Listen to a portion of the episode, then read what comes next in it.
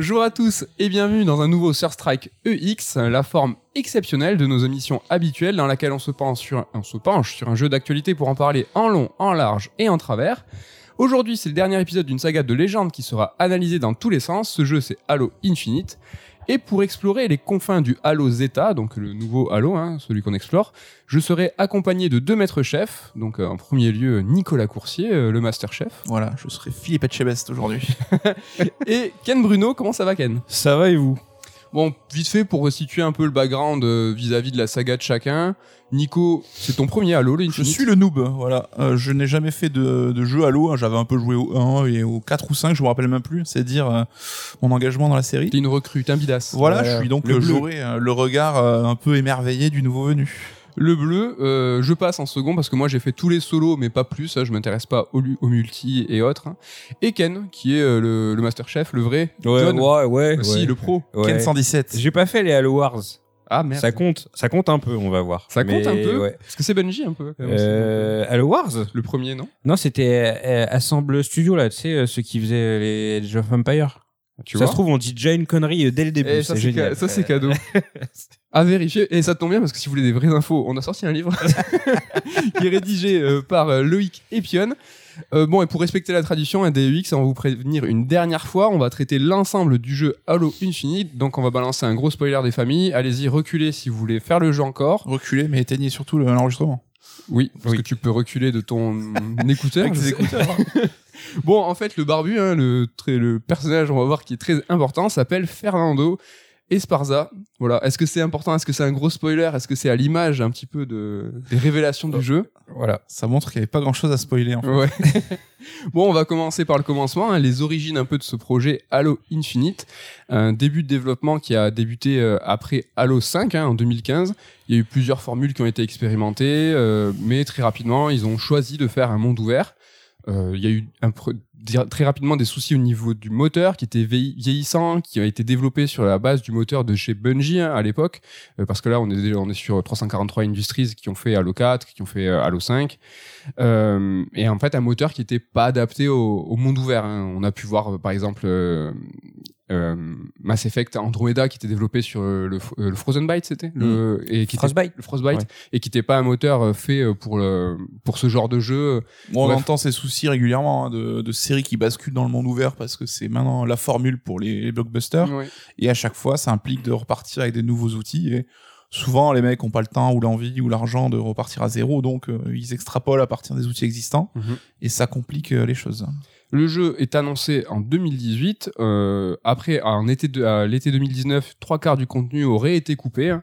Euh, mais on va aller assez vite. hein, vous l'avez compris, c'est un développement qui est très très compliqué. Le jeu sera reporté d'un an jusqu'en fin 2021, donc euh, actuellement, en ce, ce décembre. Après un trailer qui a été peu satisfaisant, euh, c'est c'est peu de le dire. et Les fans ont été pas très contents. Un trailer qui a été diffusé à l'été 2020. Et il faut rappeler, et ça on l'oublie des fois, que Infinite devait à la base être le jeu de lancement des séries X et S, euh, à tel point que, rappelez-vous les packaging des consoles, hein, il y avait un gros euh, Master Chief euh, qui Ouais. illustrait ce Halo Infinite. Développement chaotique, tu parlais de, de- des coupes de jeu parce que effectivement au moment de la sortie, un gros papier de Jason Schreier pour Bloomberg venait faire un peu état des difficultés rencontrées par le dev. Et voilà notamment la décision qui aurait été prise à l'été 2019 de couper deux tiers du jeu. Et euh, voilà, donc euh, la- suite du trailer en été 2020 qui a pas plu, euh, ben, l'équipe a rappelé des anciens de la licence pour un peu reprendre les choses en main. Ils se sont laissé un an pour peaufiner et sortir la version qu'on a actuellement. Et voilà, tout le challenge, c'était de voir s'ils allaient s'en sortir ou pas. C'est ça. On va le voir tout de suite. Un petit point aussi sur le lancement. C'est un lancement en plusieurs temps. ouais, ça n'augure rien de bon.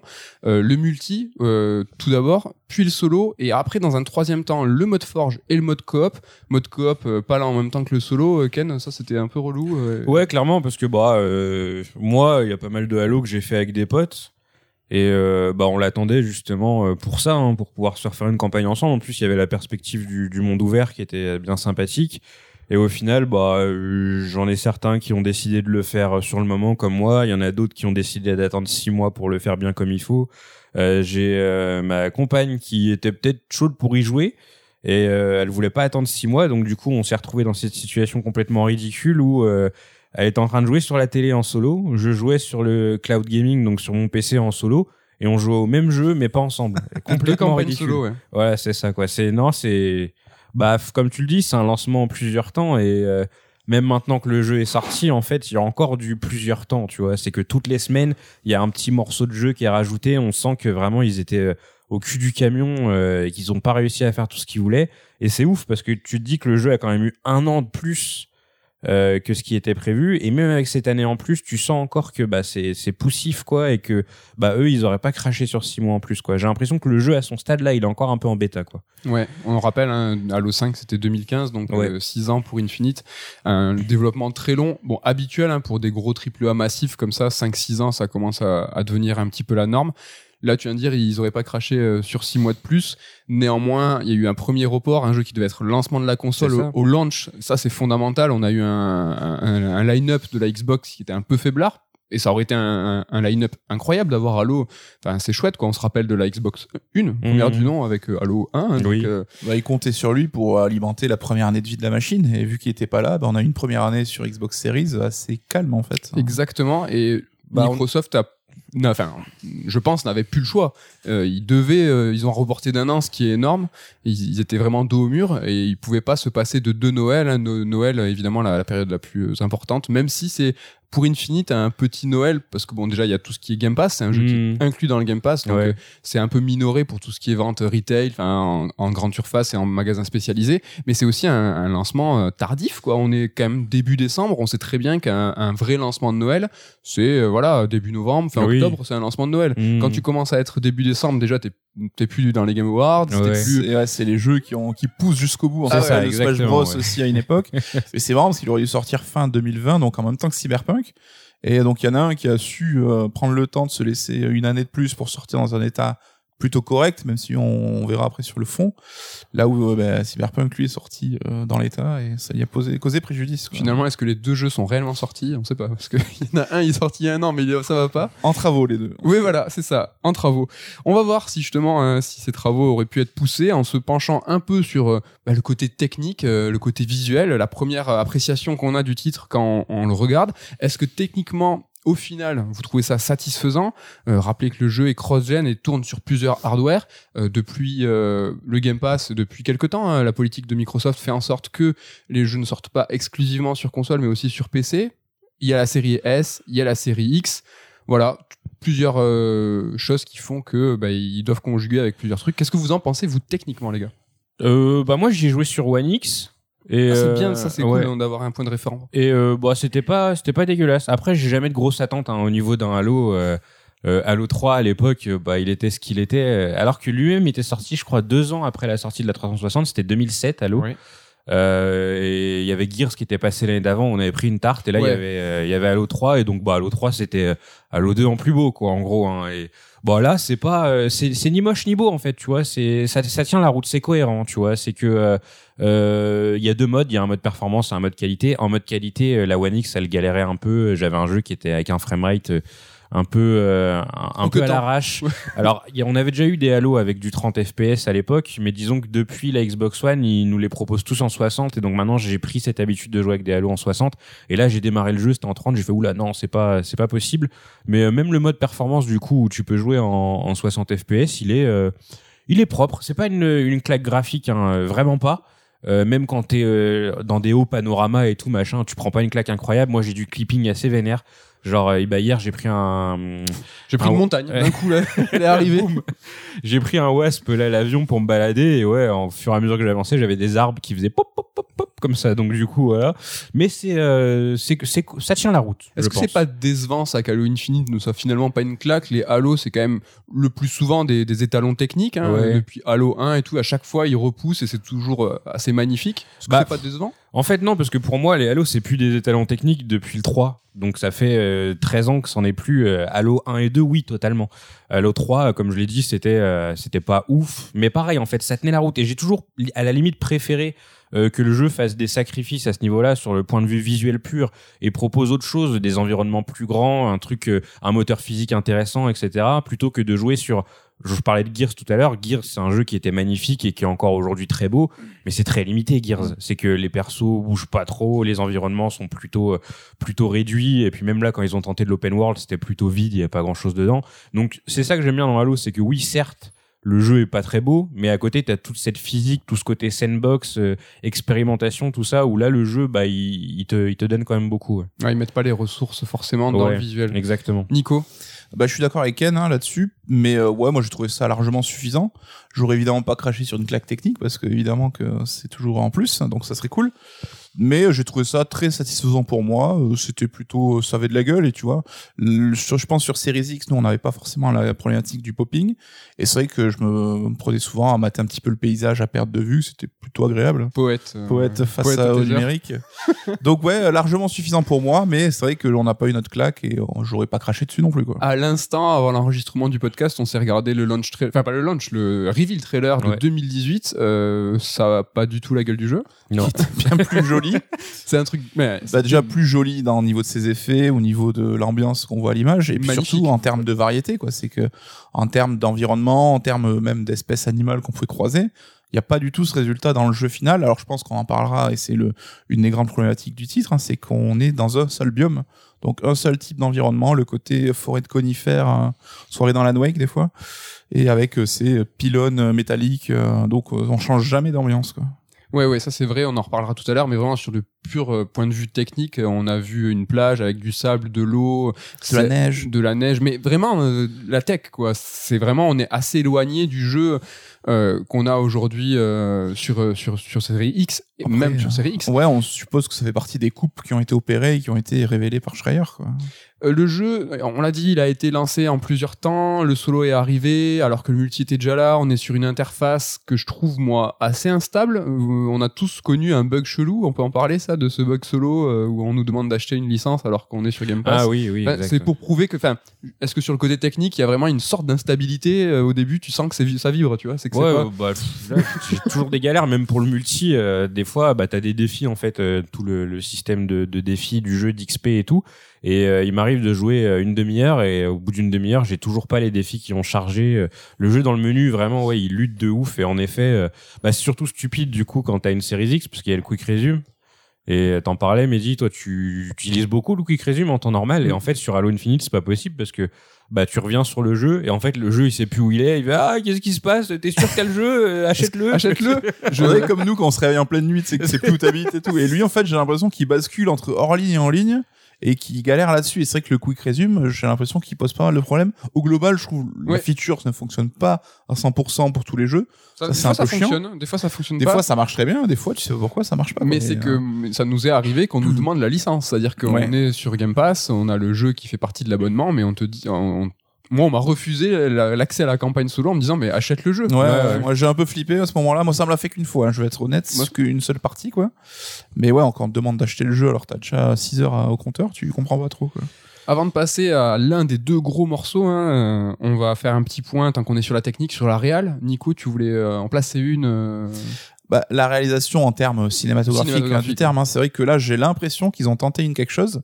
Donc on est euh, bah, sur des plans à chaque fois en niveau narratif où ça va être une caméra un petit peu en temps réel qui va tourner autour des personnages, donc avec euh, des sortes de plans séquences et qui va, je trouve, utilise un petit peu ce qu'a fait Hellblade, je sais pas si vous vous rappelez, ou le film Mother où c'est une caméra à chaque fois qui est mouvante très près des personnages et qui va à chaque fois aussi tourner autour et très jouer sur les gros plans.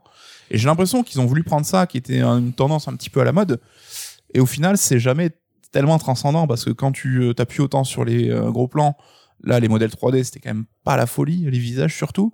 Bah donc, je trouve que ça marche pas forcément, quoi. Et ça aide pas à mettre en valeur les, événements, quoi. moi je trouvais que ça fonctionnait pas parce qu'il y a un changement de valeur de plan perpétuel, c'est-à-dire que tu passes de la vue subjective à la vue la troisième personne, t'as la caméra qui tourne et qui repart sur les yeux du euh, du Master Chief. J'ai trouvé que ça fonctionnait pas parce que justement des fois tu te demandais même bah, où est la caméra, est-ce que c'est mon regard et Elle est où la caméra? Elle est où Elle est où? Mais non, c'est vraiment. euh, Je pense qu'il y avait une ambition en fait, mais qui a pas, qui a été un peu timorée et du coup, bah, qui fonctionne pas tellement quoi.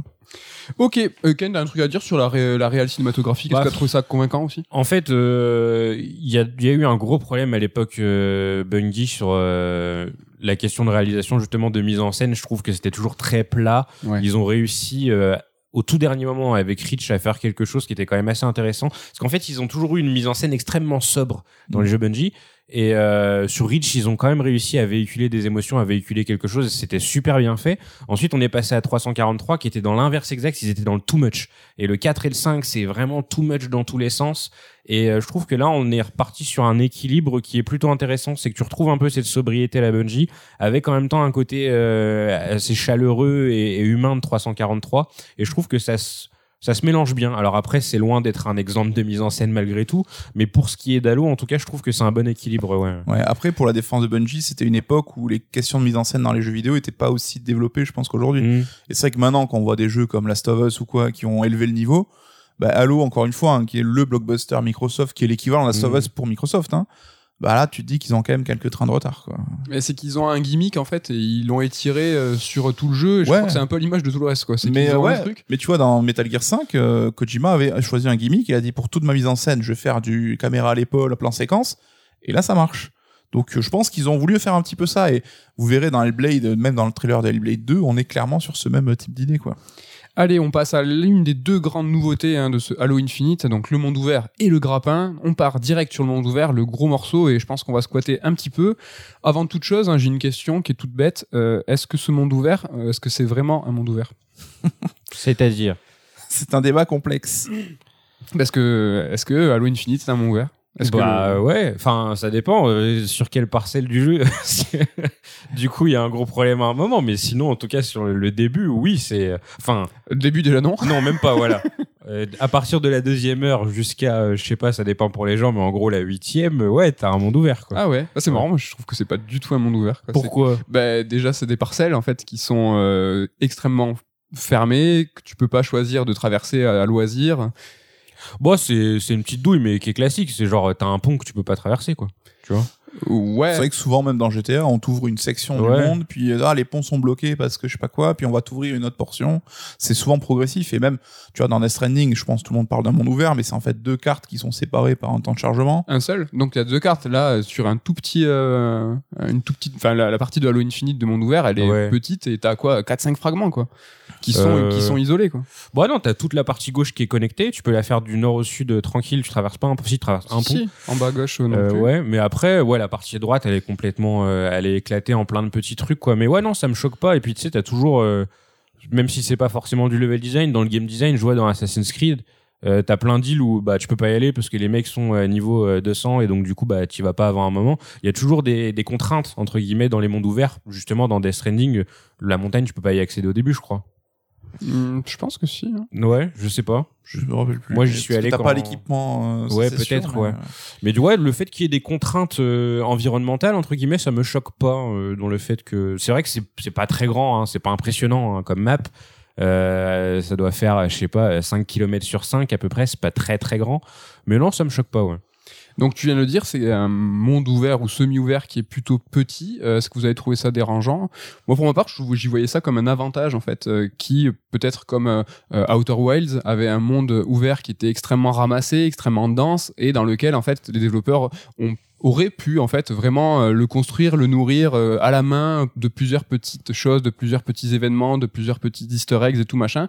Là, il est petit. Est-ce qu'ils ont su euh, euh, jouir de cet avantage-là, le fait qu'il soit, petit? Bah, oui et non. C'est vrai que dans l'absolu, je suis d'accord avec toi. Hein. Je suis pas pour des mondes toujours plus grands. On en a déjà parlé Mm. que c'était peut-être un peu une course euh, à l'échalote un peu un peu nulle, Pas mal. un peu vaine. Ça commence.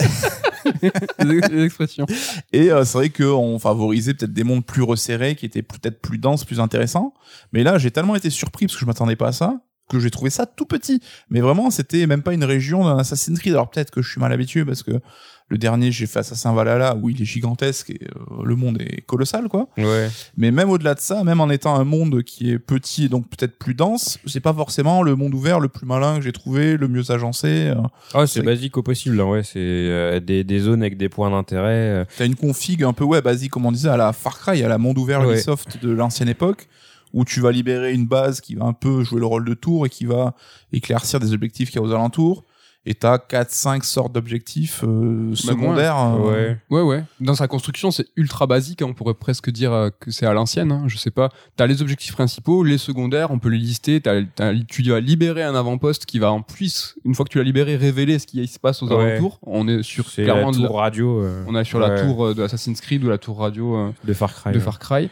Euh, t'as quoi Des tours de propagande? T'as des ennemis uniques qui sont euh, Ouais. distingués avec de une barre de vie? ouais. Chasseur de primes, ouais. Exactement. machin, Et tu peux sauver des PNJ. Est-ce qu'il y a d'autres trucs à faire? Est-ce que- Il y a Euh, les tours de propagande à Ouais, détruire. tu, hein. l'as- Mehdi l'a dit, il y a les halos à trouver là, t'as les crânes aussi. Crâne, Euh, c'est pas un objectif de monde ouvert dans le sens, tu sais, c'est pas ciblé, c'est un petit, euh, c'est un, un truc de complétion que t'as, Ouais. mais qui est vraiment planqué. C'est un vieux truc des Halo, peut-être. leur Ouais, ouais, bah ouais, dans euh, tous les crâne. Alors, je sais pas s'il y en avait dans le premier. Moi, je crois que c'est à partir du deuxième que j'en ai commencé à entendre parler. Mais ouais, en fait, t'as des crânes qui étaient cachés dans les niveaux, qui étaient bien cachés. J'ai souvenir d'un d'un crâne dans Halo 3 où il fallait faire une séquence en sautant dans des anneaux dans un ordre précis. Enfin, c'était un bordel. Euh, donc ouais, il y a toujours eu ça et en fait les crânes ouais, ça ajoute des, des, des effets sur ta partie. Donc ça peut être soit bénéfique, soit neutre. Euh, par exemple des confettis qui sortent de la tête des grognards quand tu fais des headshots ou euh, ça peut être des malus. C'est très souvent même des malus. Et donc là, dans Halo Infinite, ça a été mis et euh, bah ça marche plutôt bien dans le sens où bah t'es dans un open world, il faut te donner des raisons de chercher un petit peu. Et euh, bah ça fait partie de ces raisons, c'est que bah du coup tu c'est pas indiqué sur la carte comme tu dis Oui. toi-même, mais tant mieux parce que comme le jeu t'indique tout, Ah euh, il t'indique où sont les, les, les points d'intérêt, où sont les points d'up- d'upgrade aussi, parce que du coup, pour la première fois, on peut faire évoluer son personnage. Tout ça, c'est indiqué. Et donc, en fait, t'entres très vite dans une routine où euh, bah, tu vois un point sur ta carte, tu vas, tu regardes ta carte à nouveau, tu vas à l'autre point. Et les crânes, du coup, et aussi les audiologues d'une certaine façon, même s'ils sont plus euh, sporadiques et positionnés dans des points assez clés quand même, ça te permet de rechercher un petit peu, quoi. Après, moi, j'ai pas le même rapport que vous aux open world, puisque de base, je trouve que c'est chiant un open world, quoi. Il y a pas, euh, le, enfin, euh, tu sais, même Breath of the Wild, euh, les, les gens ils kiffent de ouais t'as vu je fais gaffe je suis en train de réfléchir à ce que je vais dire. Mais les, les, les gens kiffent de ouf et tout parce qu'il y a cette notion de voyage. Mais en fait Breath of the Wild je le, je le rapproche beaucoup à Death Stranding dans le sens bah en fait c'est sympathique parce que ton trajet il est relou tu vois. Mm. c'est que comme tu galères et machin et tout il y a une vraie aventure qui se crée dans le dans le trajet. Et ça c'est au final c'est cool quoi. On y adhère ou on n'y adhère pas. Après sorti de ces deux jeux où les trajets sont relous euh, enfin moi j'ai je joue pas trop aux open world mais je vois ma femme y jouer énormément. Et euh, tu prends Far Cry Assassin's Creed Ghost of Tsushima euh, Horizon c'est toujours la même chose quoi. C'est des grandes zones où tu t'as des points d'intérêt et puis bah tu te balades sur la carte et et, puis voilà quoi, tu vas faire tes points d'intérêt. Donc du coup là, quand j'ai joué à Halo, j'étais pas euh, choqué outre mesure quoi. J'ai été faire mes points d'intérêt et, et du coup oui, ça m'a un peu embêté parce que j'aime pas ça. Mais j'étais pas choqué, je me suis pas dit bon, ah, c'est un monde ouvert euh, claqué. Je me suis dit c'est un monde ouvert quoi, tu vois. Et tu dis euh, que justement tout est indiqué dans, dans cet Halo-là, comme tous les mondes ouverts que tu viens de, de citer. Est-ce que ex- explorer c'est récompensant? Est-ce que c'est utile d'aller là où il n'y a pas de point d'intérêt? Est-ce qu'il y a des trucs à découvrir dans ce, dans ce Halo Infinite Bon, passer les crânes et les easter eggs à la con que tu peux aller voir sur YouTube, non. Après, il y a ce côté euh, plaisir, mais plaisir de jeu, et je pense qu'on y Ouais. reviendra dessus sur le côté gameplay. Mais c'est vrai qu'en tant que tel, il n'y a pas euh, ce côté euh, découverte qu'on a dans Breath of the Wild où, alors même si tu tombes toujours sur un Korogu, mais au fil de ta, de ta randonnée, tu vas trouver un élément qui attire ton œil. Dans Breath of the Wild, t'as des situations en fait. Ouais. T'es Mmh. récompensé. Si vraiment tu vas dans un coin qui est extrêmement reculé, tu vas avoir euh, certes un petit Korogu et t'as une petite énigme en fait, euh, souvent un petit peu bébête, Ouais. mais qui va un peu te récompenser en disant ben je, je vais mettre un petit caillou là, ça va faire apparaître le petit mec.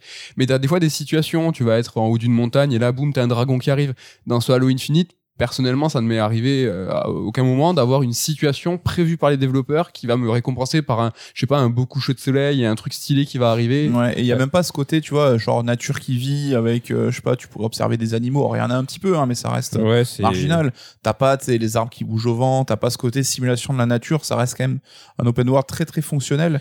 Et là où après 5 ans de Breath of the Wild, on commence à avoir des jeux qui s'en inspirent de manière assez poussée dans le mécanisme, là on est vraiment même pas dans les open world un peu euh, à la Horizon qui avait déjà digéré un petit peu le monde ouvert à Ubisoft, on est vraiment dans le monde ouvert de, de première époque. Mmh. Et on n'est pas loin finalement d'un Assassin's Creed 1 avec ce- ses côtés objectifs peu variés et répétitifs. Mais euh, là encore une fois, c'est juste le gameplay qui fait la différence. Mais il y a quoi dans Assassin's Creed euh, Valhalla qui euh, qui fait qu'il y a vraiment un gap de ouf entre euh, l'open world d'Halo et l'open world de Valhalla? Parce que moi j'ai vu Valhalla, enfin euh, tu vas faire des missions chasseurs de primes, tu vas faire du bateau, tu vas faire des missions principales. Enfin c'est c'est routinier quoi, tu vois. C'est routinier aussi, mais t'as, tu vois, t'as des trésors à découvrir, que soit, genre, tu trouves, euh, t'arrives à un endroit avec des ruines, tu trouves l'entrée d'une crypte, Ouais. t'as une séquence de plateforme qui te donne ça, ou euh, t'as ce qu'ils Ouais, appellent mais là le pareil, c'est sur la carte. Ouais, mais c'est indiqué, c'est des points en fait. C'est un peu euh, plus organique dans ouais. Valhalla. Ça veut dire que vraiment, tu as des zones d'intérêt et tu vas te rendre sur la zone et tu vas découvrir en fait euh, qu'est-ce qu'il y a à y faire et qu'est-ce qui est intéressant.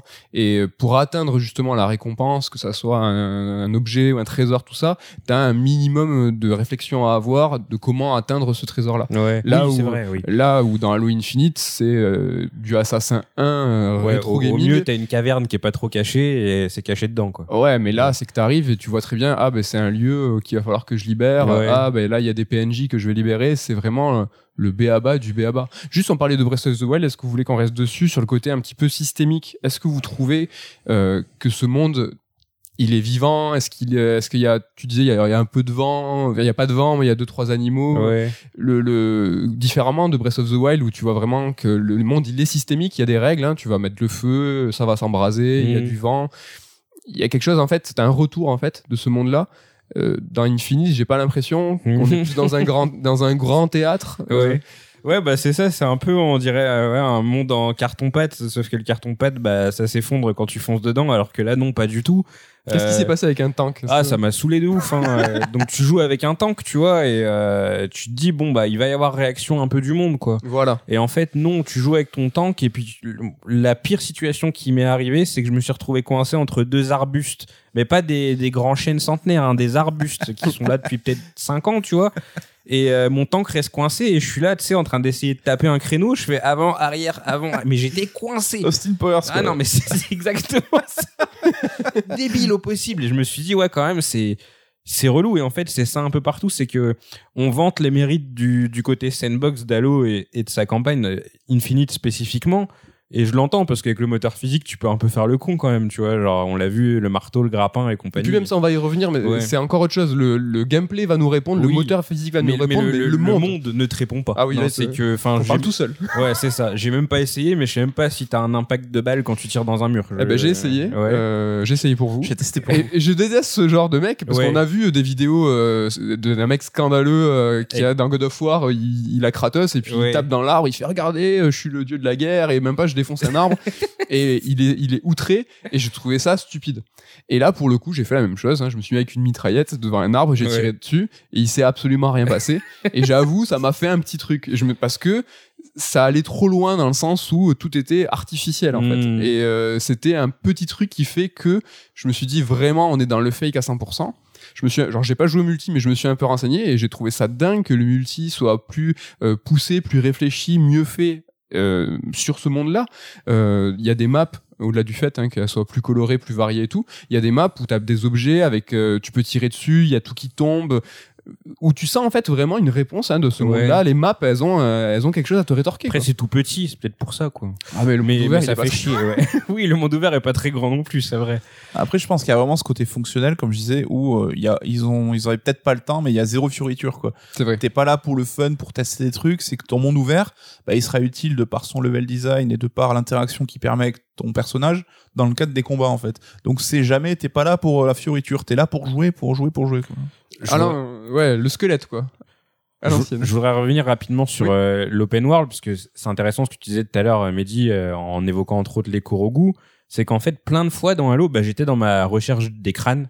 Il y en a pas beaucoup des crânes, donc je crois qu'il y en a une douzaine, si je dis pas de bêtises. Mais ils sont bien cachés. Sachant que oui, ils sont bien cachés et sachant que la moitié d'entre eux sont cachés dans les missions principales. Donc c'est dans des zones beaucoup plus fermées et pour le coup, bah, les seuls que j'ai trouvés c'était là parce que c'est plus facile à trouver. Et bref, du coup, j'étais dans cet open world et euh, avec cette, cette idée en tête, je me suis dit je vais trouver un crâne dans l'open world, ça va être satisfaisant, j'y vais à fond. Et en fait, j'en ai pas trouvé. Mais au-delà de ça, j'ai été frustré par le fait que je me suis pris la tête à faire des situations de ouf, à essayer d'accéder à des zones qui étaient méga euh, méga éloignées, Mhm. euh, difficiles à accéder, à atteindre, etc. Et euh, je me disais mais putain c'est frustrant parce que je suis pas récompensé pour ce que je suis en train de faire. C'est que euh, t'avais des zones où tu te disais mais attends c'est trop bizarre parce que là vraiment on peut y aller, on voit que ça a été designé pour. J'y suis et y a rien. Et j'étais un peu déçu. Alors quelquefois tu trouvais une peluche à la con. Je sais pas si vous en avez vu, il y en a euh, trois ou quatre qui sont cachés dans le jeu. T'as des petits easter eggs, ouais. Ouais, voilà, c'est des petites peluches euh, genre de, du Spartan, euh, du pilote, etc. T'as un sandwich géant, c'est quoi cette histoire Il y a le sandwich géant aussi que j'ai pas vu, ouais, qui est caché quelque part. Il y a aussi la Xbox qu'on a vu passer où faut euh, se faire un coup de grappin dans un petit lieu.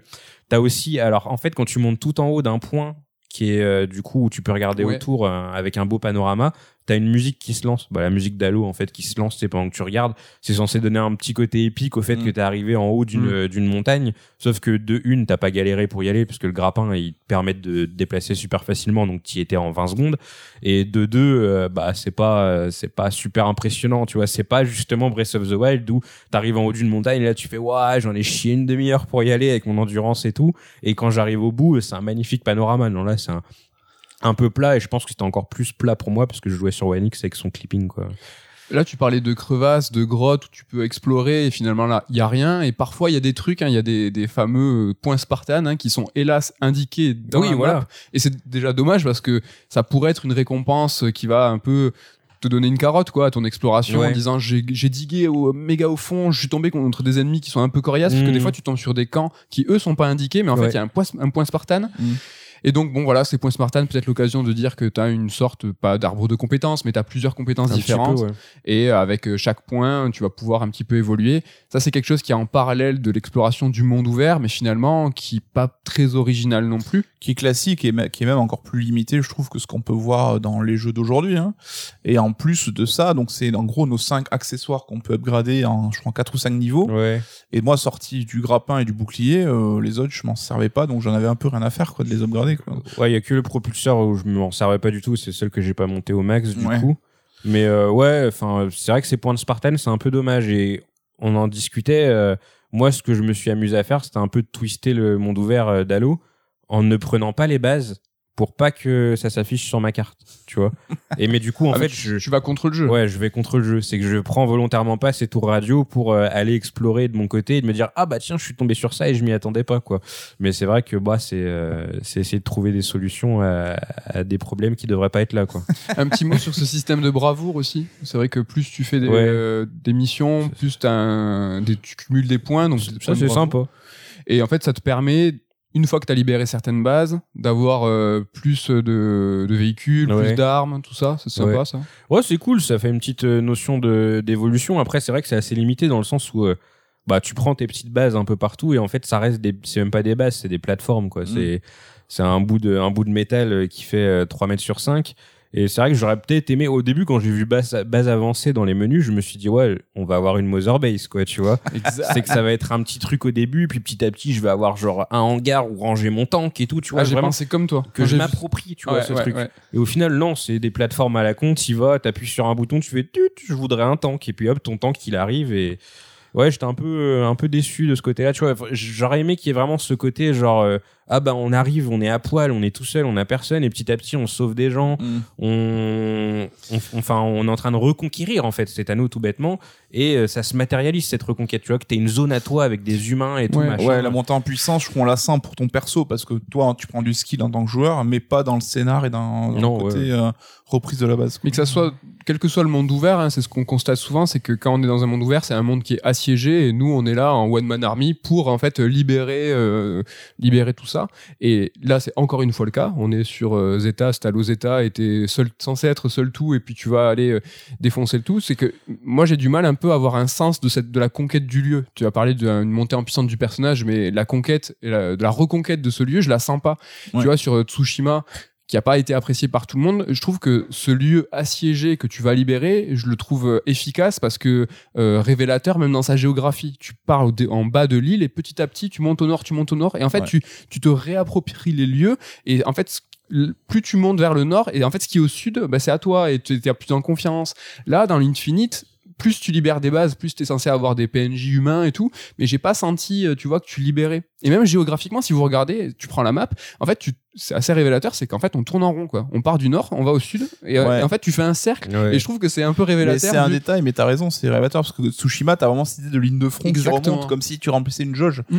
Et là, le jeu, on te dépose un- dans l'eau au nord de la carte pour finalement te faire commencer la première mission en bas et tu vas juste remonter et tu vas dire, mais enfin, c'est quoi le endgame? Ouais, j'avoue, Là où c'est bizarre. déjà allé, quoi. Tu fais un, tu fais un que tu commences tout au nord et après il te pose au sud et du coup faut aller reconquérir Ouais. le nord que, où t'étais au final. Et quand tu sors la tête à la fin du jeu, donc après euh, le- les crédits de fin, euh, tu regardes, tu fais ah, je suis là en fait. Ouais, ouais.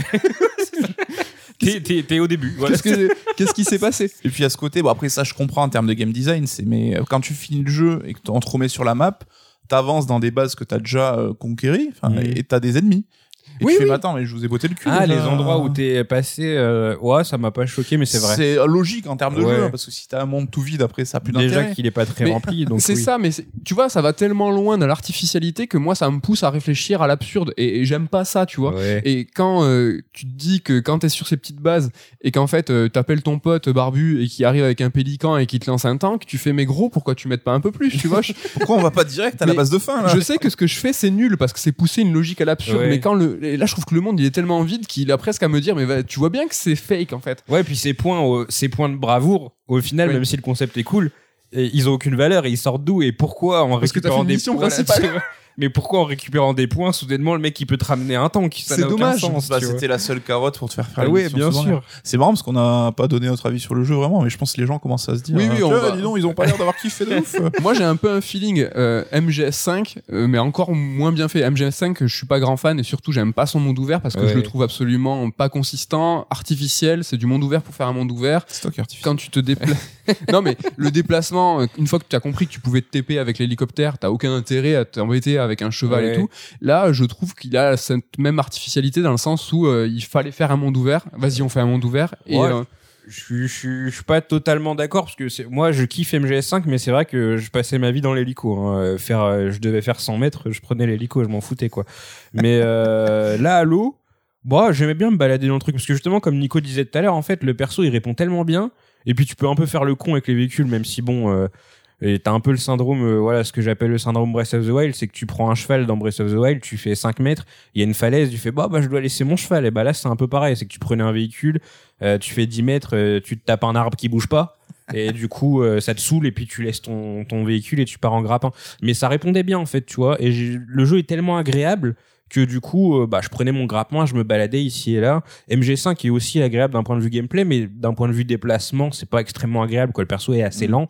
Et donc du coup, bah, tu traînes. après, je pense qu'on n'a pas pu éprouver le monde ouvert de Infinite euh, comme on a pu éprouver le monde ouvert de MGS5. Là, sur euh, une campagne qui fait entre 13 et 15 heures, vous êtes Mhm. OK sur ça, sur Infinite, t'as une grande partie en fait qui est streamlinée où c'est des niveaux classiques. Ouais. Donc le monde ouvert en lui-même, peut-être qu'on l'explore, allez, 6-8 heures. Ouais. MGS5, c'est 50. Donc tu vois, est-ce qu'au bout de 50 heures de, mon- de Halo Infinite, est-ce que tu te serais pas servi un petit peu plus des, euh, des téléportations des... Ouais, mais enfin, au bout de deux heures de MGS Phantom Pain, je m'en servais déjà, tu vois. Après, je pense c'est des, un peu des mondes ouverts typiques d'un studio qui est, euh, qui apprend, en fait, et qui sait pas maîtriser le truc. Et quand on voit comment, euh, la différence entre le monde de Death Stranding et celui d'MGS5, là, je me dis, bah, c'était un peu, euh, ils ont essuyé les plâtres sur le Infinite, en espérant que la suite, il y ait vraiment un monde ouvert qui soit beaucoup plus euh, réussi, quoi. Allez, un dernier point sur ce monde ouvert, hein, parce que bon, on y a passé du temps, mais c'est quand même carrément important. Ouais, hein, C'est la grosse feature. c'est l'une des deux grandes nouveautés. On va passer sur la seconde très rapidement.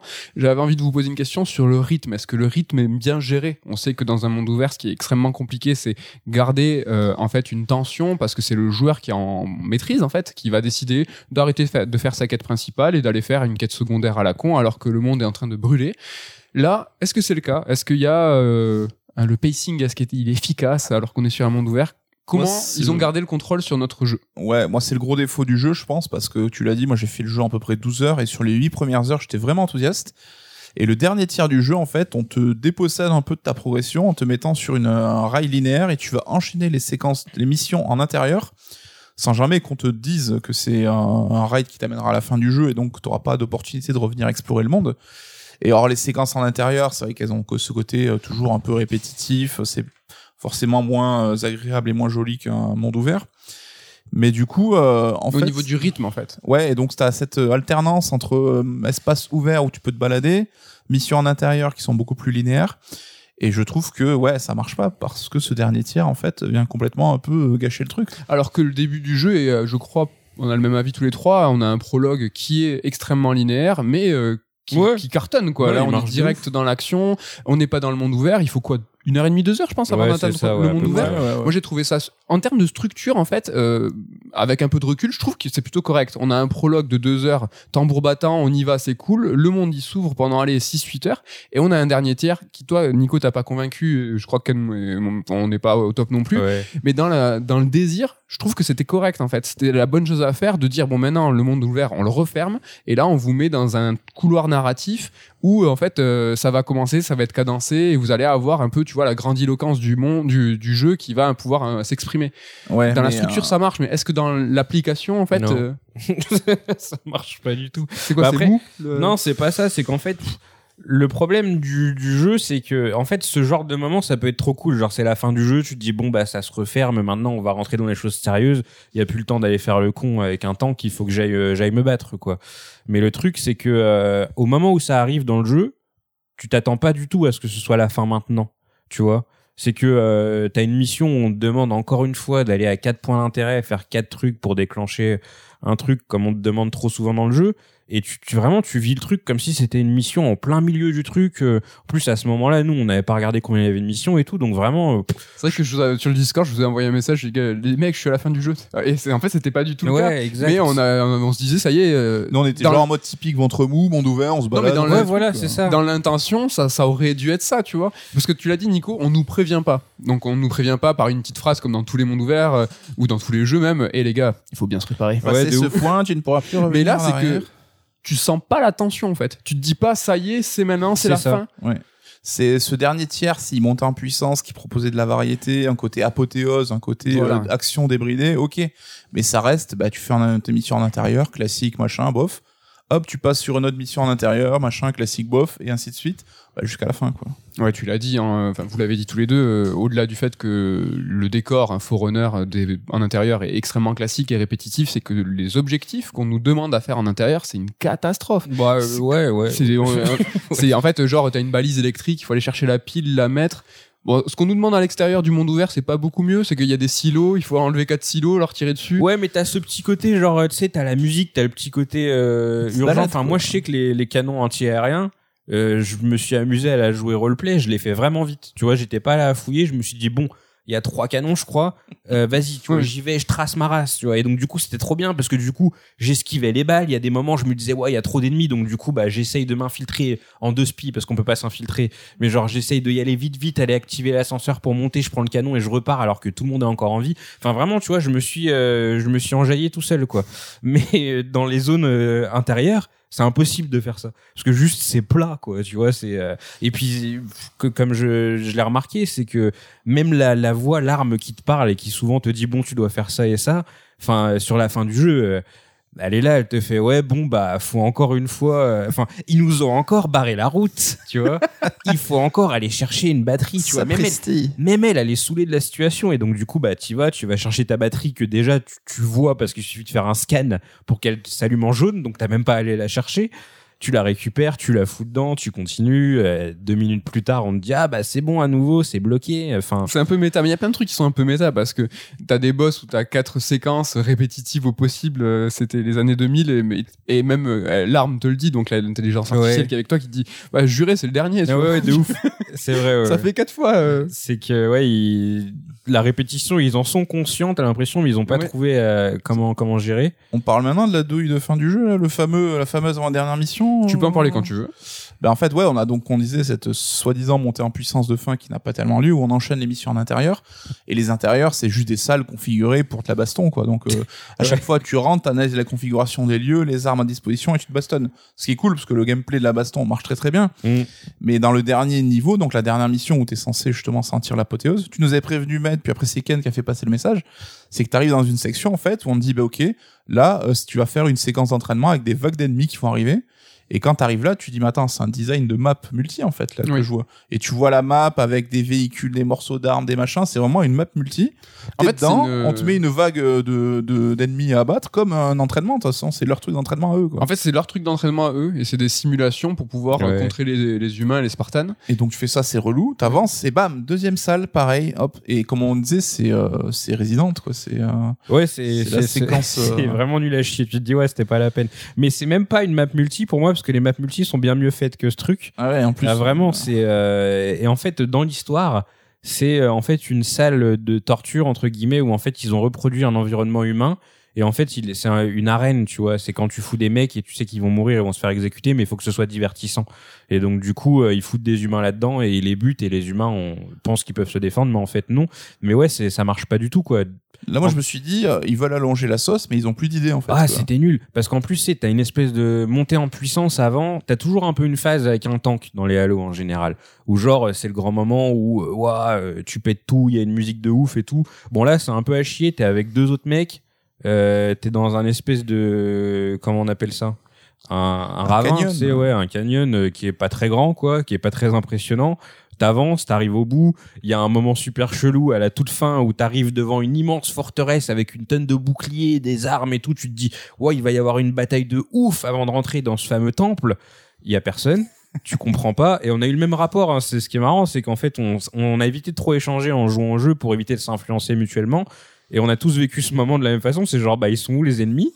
Après, moi, j'avais une question, c'est que Nico et moi, on a fait le jeu en mode normal et toi, Ouais. tu l'as fait à un niveau supérieur de difficulté. Et j'ai en fait, j'étais persuadé que, en fait, bon, là, cette section-là, elle était pour les niveaux supérieurs de Ouais, bah difficulté. non. Ou alors peut-être que c'est pour le mode légendaire, mais franchement, j'en doute. Il y a rien, en fait, Ouais. c'est rien. Encore... Mais c'est vraiment ça, c'est côté. Là, en fait, les act- c'est un théâtre et les acteurs, ils, sont oubliés de... ils ont oublié de venir. Ça. Ils sont là. Mais- Et le, le, le- la base d'entraînement là qu'on a parlé dans la- le temple du jugement là, c'est encore ça, c'est que tu vois ils ont mis en scène euh, une arène et ils savaient plus comment faire pour euh, en fait remplir, faire du remplissage. Ils ont dit bah vas-y on va faire ça trois fois, on va Ouais. mettre un boss à la fin. Ah c'était vraiment, moi je pense c'est ou du foutage de gueule ou c'est méta et en fait euh, ils sont ils, ils sont euh, tenus euh, prisonniers et ils veulent nous faire passer un message en fait Ouais. les développeurs en nous disant aidez-nous.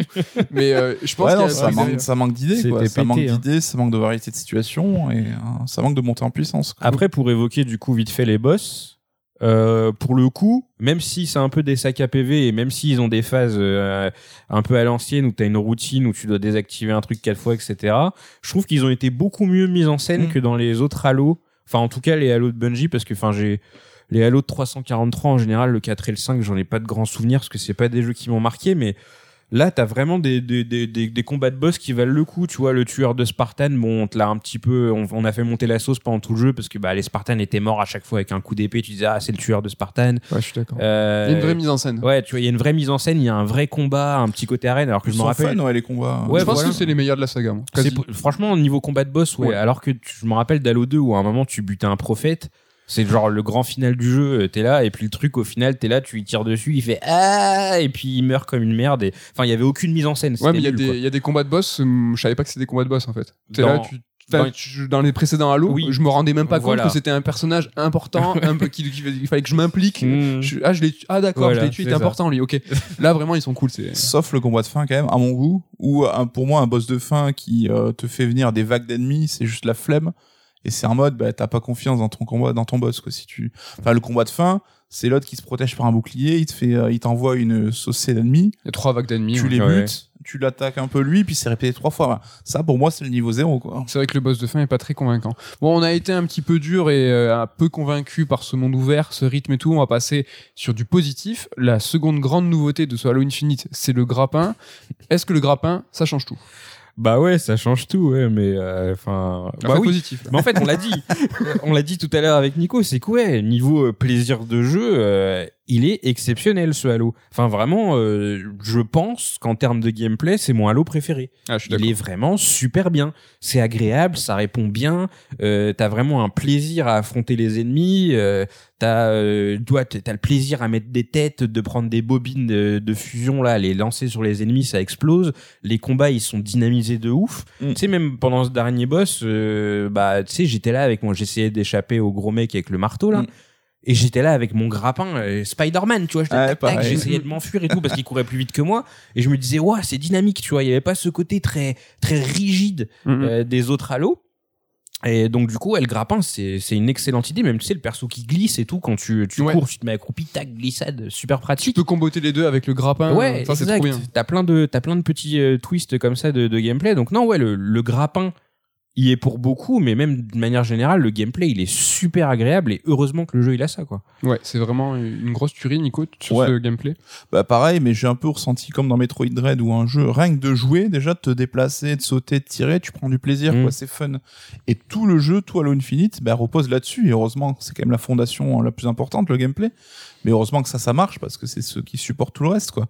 Mais ouais, ouais, t'as ce côté fun, je pense, le gameplay, ils pourront, le grappin, ils pourront plus revenir en arrière, ça reste le truc le plus fun du jeu. Et je regrettais même que le gameplay, le, putain, je- je- le grappin, c'est considéré comme un accessoire au même titre que un bouclier que tu peux déployer devant toi, que le dash, donc les fusées pour te faire dasher. Ouais. Et donc, il faut choisir à chaque fois. Ouais. Et donc, au-delà de côté que le- le- l'outil de sélection, il est un peu claqué, c'est un peu pénible euh, pour, euh, pour voir qu'on- quel objet tu veux utiliser. Bah, J'aurais aimé pouvoir comboter le grappin et le dash pour être encore plus mobile. Ouais. Ça, c'est pas possible. Donc, il faut faire un choix. Et moi, le grappin était tellement indispensable à ma façon de jouer bah, que je ne l'ai jamais changé. J'ai gardé le grappin tout le temps. Et ça, je trouve que c'était un peu dommage, quoi. Après, t'as certains ennemis qui te forcent à utiliser, par exemple, le détecteur. Ouais, mais t'as deux séquences dans le jeu, deux combats, quoi. Moi, j'ai quand même beaucoup jonglé. Concernant ce mapping, j'avais une théorie et Ken, t'as quelque chose à répondre là-dessus. Moi, je pensais vraiment au tout départ que c'était en fait volontaire que ce mapping, en fait, pour qu'on puisse euh, changer d'accessoire en accessoire, soit volontairement poussif, volontairement complexe à utiliser pour pouvoir en fait nous ralentir, que ça soit un peu le chantre et la gloire du lent, de prendre son temps, parce que dans Halo, la prise de position c'est très important. Malgré le monde ouvert, on n'a pas spécialement d'approche euh, infiltration. Hein, Non, ça marche Non, pas. non. ça marche pas. Mais en fait, vraiment, si tu y vas comme un bourrin, la plupart du temps, tu te fais éclater parce que dès que l'alarme est, est donnée, euh, t'as tout le monde qui te tombe dessus. Ouais, ouais. Il faut être stratégique, il faut prendre euh, ennemi par ennemi avec, euh, sans être, euh, tu vois, on appelle ça l'échec stratège, le chess, je sais pas quoi, chess combat, là, euh, qui a été vraiment connu, mis en avant avec Doom 2016, et- etc.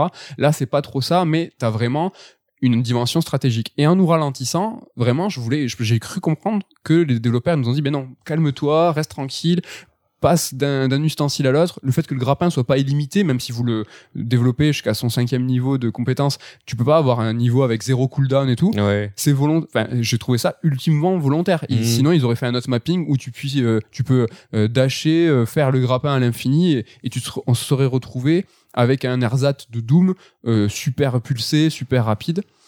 Et en fait, euh, moi j'ai cru que c'était volontaire. Ouais. Et Ken, tu m'as dit, mais non, ce n'est pas volontaire. Et non, parce que sur PC, tu peux switcher d'un pouvoir à l'autre en appuyant sur une touche de ton clavier. Donc tu peux vraiment euh, péter un bouclier, switcher vite, prendre le grappin. Enfin, ça se fait, euh, c'est c'est instant. Il y a pas, a pas de petits moments euh, entre entre chaque utilisation. Et ben, c'est aussi un truc qui est important d'évoquer. Du coup, c'est que c'est le premier Halo qui sort en même temps sur PC que sur console. Et bah, Halo, c'était un peu le, le porte-étendard du ah bah regardez, on peut jouer au FPS sur console. Euh, Plus que le manette. c'est celui qui l'a révolutionné. Ouais, voilà, tu vois, Qui- c'était euh, c'était vraiment le jeu euh, à l'époque, on n'y croyait pas trop. Il a tout mis en place pour que du coup le FPS se, se démocratise sur console et même si c'était pas au niveau du PC, hein, je, je le dis pour les, les pro PC qui nous écoutent, euh, c'était quand même vachement agréable de jouer à Halo et t'avais pas l'impression de manquer de quoi que ce soit. T'avais tout sous les mains, tout était prévu pour et c'est la première fois depuis 20 ans que je joue à Halo où là j'ai cette sensation d'être limité par la manette. Et vous, vous l'avez senti du coup dans le mapping de ces de ces trucs où en fait, pour expliquer vite fait aux gens, euh, par exemple, pour passer du grappin au détecteur, le grappin faut faire droite droite sur le, la croix et le détecteur c'est droite bas. C'est un peu relou en fait. C'est tout le temps en train de réfléchir. euh, Attends, euh, c'est droite bas, c'est droite haut. Puis les euh, icônes sont vraiment toutes les, petites. ouais, quoi. les icônes sont petites, donc du coup dans le feu de l'action t'es pas là. à- Enfin, faut que ça devienne un automatisme. Alors sur la fin du jeu, moi ça l'était, mais c'est vrai que de toute façon c'est pas c'est pas intuitif du tout quoi. Et il y a plein de petits trucs comme ça où bah par exemple moi je joue en solo et en multi et je suis obligé de me faire une config pour le solo, une config pour le multi parce que du coup avec mes touches j'ai pas assez de j'ai pas assez d'options. Là où quand je vais regarder les configs sur PC, je vois qu'ils ils peuvent mettre tout sur toutes les touches de leur clavier et ça me rend un peu dingue quoi. Donc c'est vrai que c'est c'est mal foutu pour ce que représente Halo. Tu vois, En tout- Mais je suis d'accord avec toi, et de toute façon, t'as raison, hein, mais est-ce que si c'est pas volontaire par les développeurs pour nous ralentir, est-ce que c'est néanmoins pas une régression, ou est-ce que c'est pas dommage? Halo, qui a révolutionné le gameplay à la manette, qui a prouvé que c'était possible, Mhm. aujourd'hui, avec une sortie simultanée PC-console, fait en sorte que, ben non, la vraie façon de jouer, c'est sur PC quoi.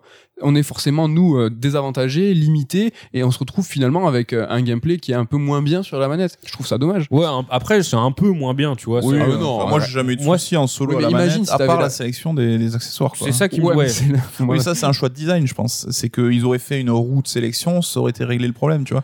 Ah, Donc t'es d'accord avec moi, c'est que c'est volontaire. Oui, mais c'est pas une question de limite par rapport à la manette ou au PC, c'est juste un mauvais choix de Ouais, design. c'est juste mal foutu. Tu vois, s'ils avaient, euh, comme un peu tout le monde le fait, euh, je sais pas, tu laisses RB appuyer et tu fous un coup de stick, ça aurait été plus naturel, je pense, pour euh, tout le monde, plutôt que ce système de double tape euh, sur un truc ou sur un autre. Mm. Après, ouais, euh, enfin, c'est le seul truc qui me, en solo, c'est le seul truc qui me gêne vraiment. Après, le reste du temps, déjà, ce qui est bien, euh, et je pense que ça aussi, c'est avec l'arrivée du PC que ça a fait ça, c'est que tout est entièrement, euh, presque entièrement personnalisable. C'est que tu peux, à l'époque, tu avais des configs prédéfinis et tu devais faire avec quoi. Et là maintenant, enfin moi je me suis fait vraiment un truc sur mesure pour euh, vraiment kiffer de ouf et il y a aucun moment où je réfléchis parce que je me suis fait mes touches comme sur un jeu de combat. Donc il y a encore deux trois trucs où ça coince parce que je manque de touches, mais sinon ça marche quoi. Et est-ce que ce gameplay qui est parfait, est-ce qu'il y a, on a suffisamment de choses pour pouvoir en fait s'amuser avec ce gameplay qui est euh, mortel? Est-ce qu'il y a vraiment beaucoup de nouvelles armes, beaucoup de nouveaux ennemis? Est-ce qu'il y a eu beaucoup de nouveaux véhicules? Est-ce qu'on nous a donné un petit peu de quoi s'amuser avec tout ça? Bah il y a pas de, alors du côté véhicule non ça a pas trop bougé. Je suis ultra déçu moi sur les véhicules. Ouais après tu sais ils ont fait le tour en fait quoi. C'est qu'à l'époque on s'excitait parce qu'il y avait le quad, mais enfin c'est bon on l'a eu maintenant tu vois tu veux faire quoi de plus? Bah non, mais c'est des perceptifs. Enfin, tu peux, on peut pas arriver à un, à un nouveau jeu d'une nouvelle saga en disant bah non, les véhicules, je les ai tous faits. Enfin, ça n'existe pas. On est dans un space opéra où il y a des races aliens. Donc Ouais, mais enfin, T'es à 7 jeux, euh, ils ont fait des, plein de véhicules. euh, Non, c'est comme si à un moment on s'en arrivait dans un nouvel épisode de Zelda et on fait bah non, les énigmes, on a tout fait là. Euh, Je sais plus quoi te proposer. Ouais, euh, Là, les des Zelda pendant longtemps.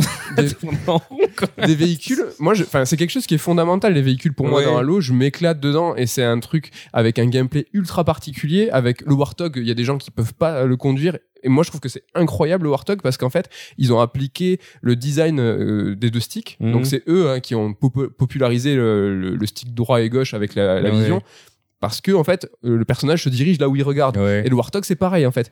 Il, il va tourner là où tu regardes, ce qui se passe quand tu conduis vraiment. Et c'est, je trouve, mortel. Ouais, ça marche bien. et c'est une révolution du maniement. Hmm. Et, mais ça fait trop de jeux où, où c'est tout le temps pareil. Enfin, moi, je veux des nouveaux véhicules. C'est, Ouais, mais t'en as eu à chaque fois des nouveaux véhicules là. Mais là, c'est juste- Ils en ont même enlevé en fait, parce qu'il y en avait qui étaient un peu éclatés. Mais en gros, maintenant, ouais, t'as deux véhicules volants de chaque race. T'as euh, le Ghost et la, la- la- le Quad. T'as le Warthog qui a pas d'équivalent Covenant. Ils en avaient un avant, mais ils l'ont viré. Euh, t'as le truc des brutes, là, l'espèce de chopper. Ouais, la moto. euh, mais enfin, là, pour le coup, moi, ça m'a pas dérangé parce que. Bah. ça te convient qu'il n'y ait pas de. Ouais, parce que limite, je préfère qu'ils en fassent pas de nouveau plutôt qu'ils en fassent des trucs un peu claqués. Et je me rappelle d'un véhicule Covenant, je sais plus dans quel halo il avait été rajouté, mais c'était un peu l'équivalent du Warthog. Tu pouvais monter à plusieurs dedans, et c'était vraiment trop nul, tu vois. Donc là, enfin, non, c'est pas un truc qui m'a choqué. Puis après, au niveau des armes, alors au début, j'étais très critique. Parce que je me disais vraiment, il y a euh, la moitié des armes qui puent la merde. Et en fait, euh, bah, c'est comme en général dans Halo, c'est que chaque arme tire son épingle du jeu à sa façon. Ouais. Et euh, même les armes sur lesquelles j'étais le, le plus réticent euh, sur la fin du jeu et même maintenant en multi, et ben j'y trouve euh, leur utilité. Et ça, c'est un point fort dans Halo, je pense. Alors après, il y a des trucs qui sont pas bien faits. Je trouve qu'il y a des armes qui sont devenues vraiment à chier, mais bon après, ça devient un peu trop pointu. Mais dans le global, non ouais, pour le coup, ils s'en sortent bien. Les armes rajoutées, c'est cool. Euh, La diversité des armes, c'est cool aussi. Là-dessus, je m'y retrouve. ouais. Et les ennemis. Ah, pardon, Nico. Non, mais je, je le regarde du néophyte. Moi, pour le coup, je trouve, enfin, c'est le FPS avec le lot d'armes le plus varié et le plus intéressant que j'ai vu depuis un bail. C'est que t'as plein d'armes différentes qui ont vraiment des comportements et des approches différentes. Et le jeu, même si j'avais quand même mes préférés que j'ai gardé longtemps, ben, il te force quand même à changer régulièrement Ouais. parce que t'as plus de munitions ou quoi. Et en fait, je les ai toutes essayées, j'ai tout trouvé des avantages et des inconvénients. Enfin, je trouve que ça fonctionne. Et il y a quand même une variété qui est assez folle, quoi. Ouais, c'est- c'est vraiment. vrai, C'est vraiment chouette. Ouais. Et au niveau des ennemis, euh, c'est vrai que le- chaque ennemi en fait nous propose une situation et on doit s'adapter à chaque ennemi. Ouais. Là, il n'y a pas vraiment de nouvelles approches. Bah, je pense que c'est un point que tu vas aborder plus tard, mais en fait, en général, je trouve qu'ils sont revenus aux sources, voire même au-delà de la source, quoi, parce qu'ils sont, ils ont vraiment mis les ennemis de base. Donc t'as les grunts, les, les rapaces, les élites, les brutes, et puis t'as l'espèce de nouveaux petits trucs à la con qui volent et qui tirent avec leur sniper. Ah, ils m'ont cassé les couilles. Ça suffit. Moi, je pense, parce que on est sorti d'Halo 4 et 5 où tu te battais contre des chiens robots quand même, tu vois. Et moi, vraiment, c'était trop, en fait. Je détestais les Prométhéens. Et là, en fait, ils sont revenus à un truc plus, plus smooth. Ils ont même pas mis les, les. Alors que les floutes, c'est à loin. Et c'est vrai qu'on a tendance à dire que bah, Infinite revient aux bases. Même ça, ils l'ont viré. Je pense vraiment qu'ils ont voulu euh, enfin être le plus simple possible partir sur une expérience la plus euh, la plus nature possible avec euh, bah voilà les, les souvenirs qu'on a du début d'Halo 1 avec euh, les élites et bon il y a les brutes en plus qui étaient pas là à l'époque mais euh, bah ça tourne en rond hein, on C'est un pas- peu le Fumito Ueda du Halo. C'est la soustraction, mais est-ce qu'ils sont pas allés trop Ça loin dans la... si t'es optimiste ou pas. Ils C'est sont soit allés- sobre, soit basique. en Ouais, fonction où tu te places. ils sont allés trop loin dans la soustraction. là. Mais euh, les ennemis, pareil, moi je les ai trouvés, euh, c'est basique parce que tu identifies vite tel ennemi, c'est tel comportement, Ouais. telle approche, mais ça marche. Et Ça tu- marche. ça marche bien dans le feu de l'action. Ils vont t'en mixer. Tiens, là, on va mettre deux de ça, trois de ça et cinq de ça. Ça fait 7 jeux que ça marche. Donc c'est- Ouais, ouais, mais, euh, mais en tout cas, voilà, c'est c'est efficace. Ce qu'il y avait dans Halo 1 et qu'il y a peut-être un peu moins dans Infinite, c'est des moments épiques, grandiloquents, des, des grandes séquences un peu scriptées où tu te dis ouais c'est incroyable. Est-ce que vous avez trouvé qu'il manquait de grands moments ou est-ce que vous avez eu euh, des petits pincements au cœur, des, des moments euh, de gloire Bah, Au-delà des côtés balades et tout, et euh, on découvrir le monde ouvert, j'ai vraiment kiffé. Moi, j'ai eu, je trouve, le, côté- le moment le plus épique, c'est presque au milieu du jeu, quoi. Quand tu sautes de la tour, euh, machin. là. Et ça, je comprends pas que ce, cette séquence soit pas jouable. Je Ouais. comprends pas. Elle aurait pu être. euh, alors, je déteste faire ça en disant euh, on aurait pu, mais je- pourquoi elle est scriptée Même le, le, le prologue, il y a la moitié du prologue qui est en scripté et l'autre en jouable. Donc, ça prouve bien qu'on aurait pu tout jouer. Quand tu vas, euh, quand tu fais un peu de la plateforme de grappin en grappin, il y a la moitié que c'est une cinématique et l'autre tu le fais. Pourquoi c'est pas jouable? Et euh, je pense qu'on l'aurait encore plus vécu comme un moment grandiloquent, quoi. Après, là, je me range à l'avis des tests hein, que j'ai lus sur le sujet. C'est qu'il n'y a pas de moment épique, ça manque de grands moments, quoi. Ben, dans les précédents Halo, il y a par exemple, euh, moi je me souviens de batailles rangées où en fait on est masse, tu vois, à, aller prendre euh, d'assaut quelque chose.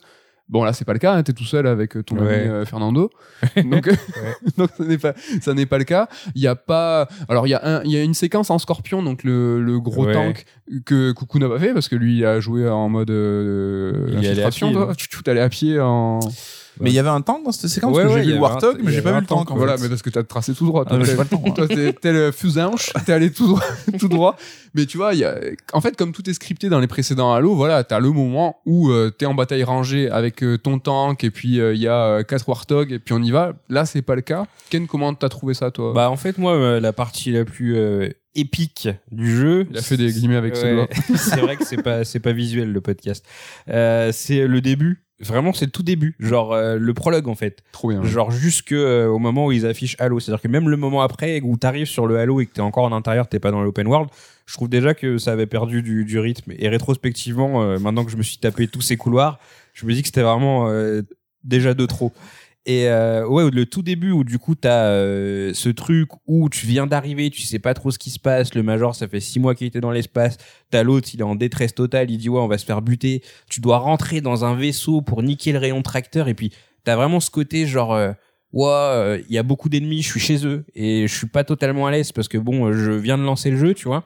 Et puis tu vas jusqu'au truc tu pètes tout tu sors il y a une phase de plateforme où t'es là tu vas- Ouais. avec ton grappin, tu passes d'un truc à un truc et puis t'as un vrai moment de tension parce que tu te dis c'est en train de se casser la gueule, faut que je me dépêche. Ouais. Et puis là, du coup, il arrive à sortir in extremis. Et puis là, euh, bah, c'est marqué Halo, comme ça, tu vois, sur, l'écran. Là, c'était le plus grand Mais moment du jeu. C'est un bête de prologue et c'est une super lettre d'intention parce Ouais. que ça condense en fait tout, tout le désir en fait de ce Ouais. Halo. T'as le grappin qui est mis en scène Ouais. et qui est utilisé. T'es seul face dans une base ennemie où tu dois en fait t'en sortir, ce qui est en fait euh, en gros ce monde ouvert où t'es tout seul. Et là, en deux heures, ils ont réussi à tout bien condenser, tout bien concentrer. Et après, ça s'ouvre. Et après, euh, bah après t'as des, des, des couloirs Forerunner.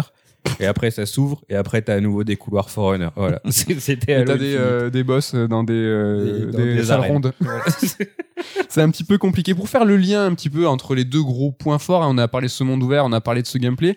Moi, je trouve une analogie, je sais pas si elle est bien, mais ce gameplay, moi, je le trouve vraiment parfait et je comparerais ça un peu à de l'orfèvrerie. C'est vraiment nickel, ça tourne comme une montre de luxe, mais je trouve que le cadran, qui est ce monde ouvert, c'est une espèce de montre flic-flac en fait. Donc, on se retrouve avec des rouages qui sont en acier trempé parfait et puis on a, je sais pas, un contenant qui est euh, qui est éclaté quoi.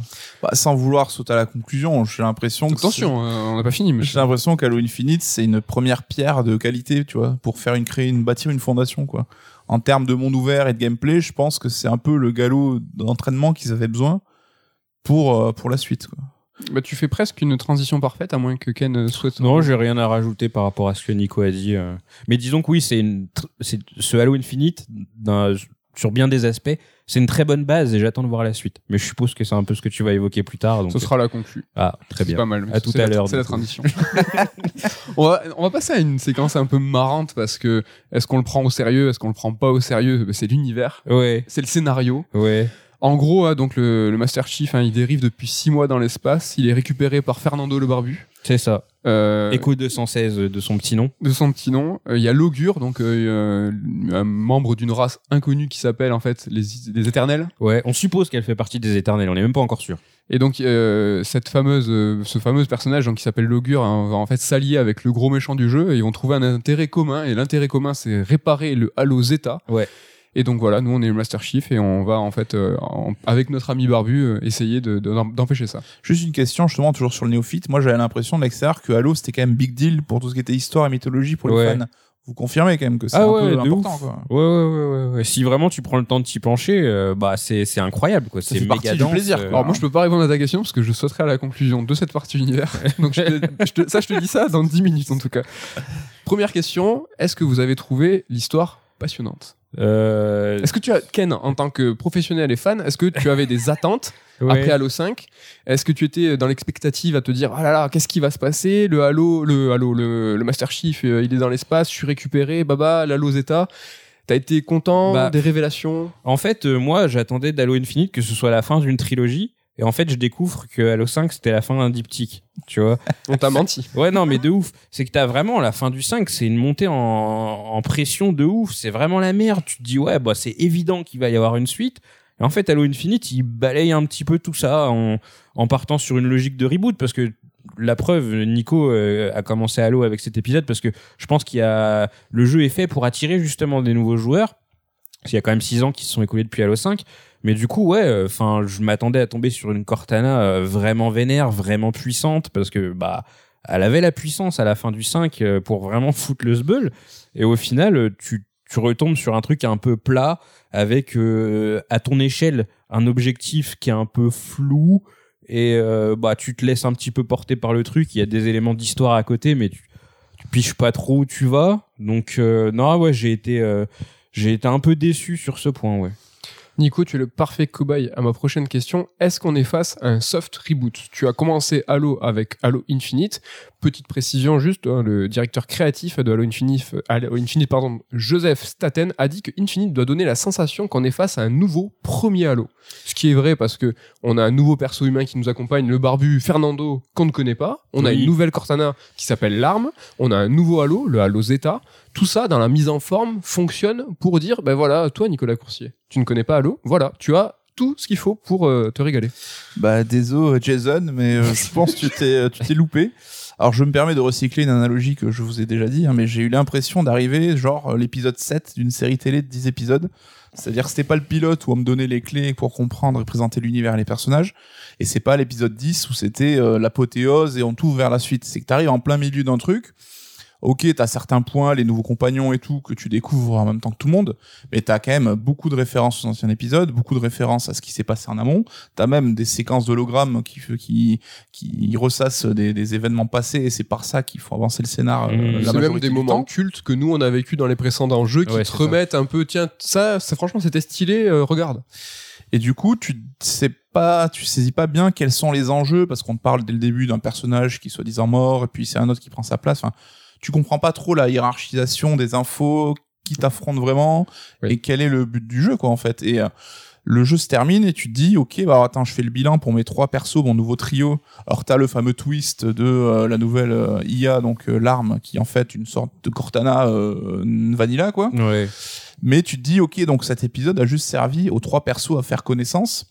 Et quand le jeu termine, il dit, ah, faut continuer le combat, il y a encore des ennemis sur ce halo, et t'as l'impression d'arriver, ouais, euh, juste à la fin d'un premier acte, et il s'est pas passé grand chose pour eux, en termes de mythologie non plus, et euh, tu te dis, mais euh, c'est quoi la suite en fait? Parce que là, je sais pas vers quoi ça, ça, ça, ça dirige la suite, mais euh, là, j'ai pas tellement d'attente à la fin de cet épisode en disant, ah putain, vite, il me faut la suite pour savoir le reste de l'histoire. Mais t'as quand même eu la sensation de choper un trait en marche. Ouais. Il t'a pas du tout attrapé en te disant, mais voilà, c'est un soft reboot, t'as tout ce qu'il faut pour comprendre et pour récupérer la vague.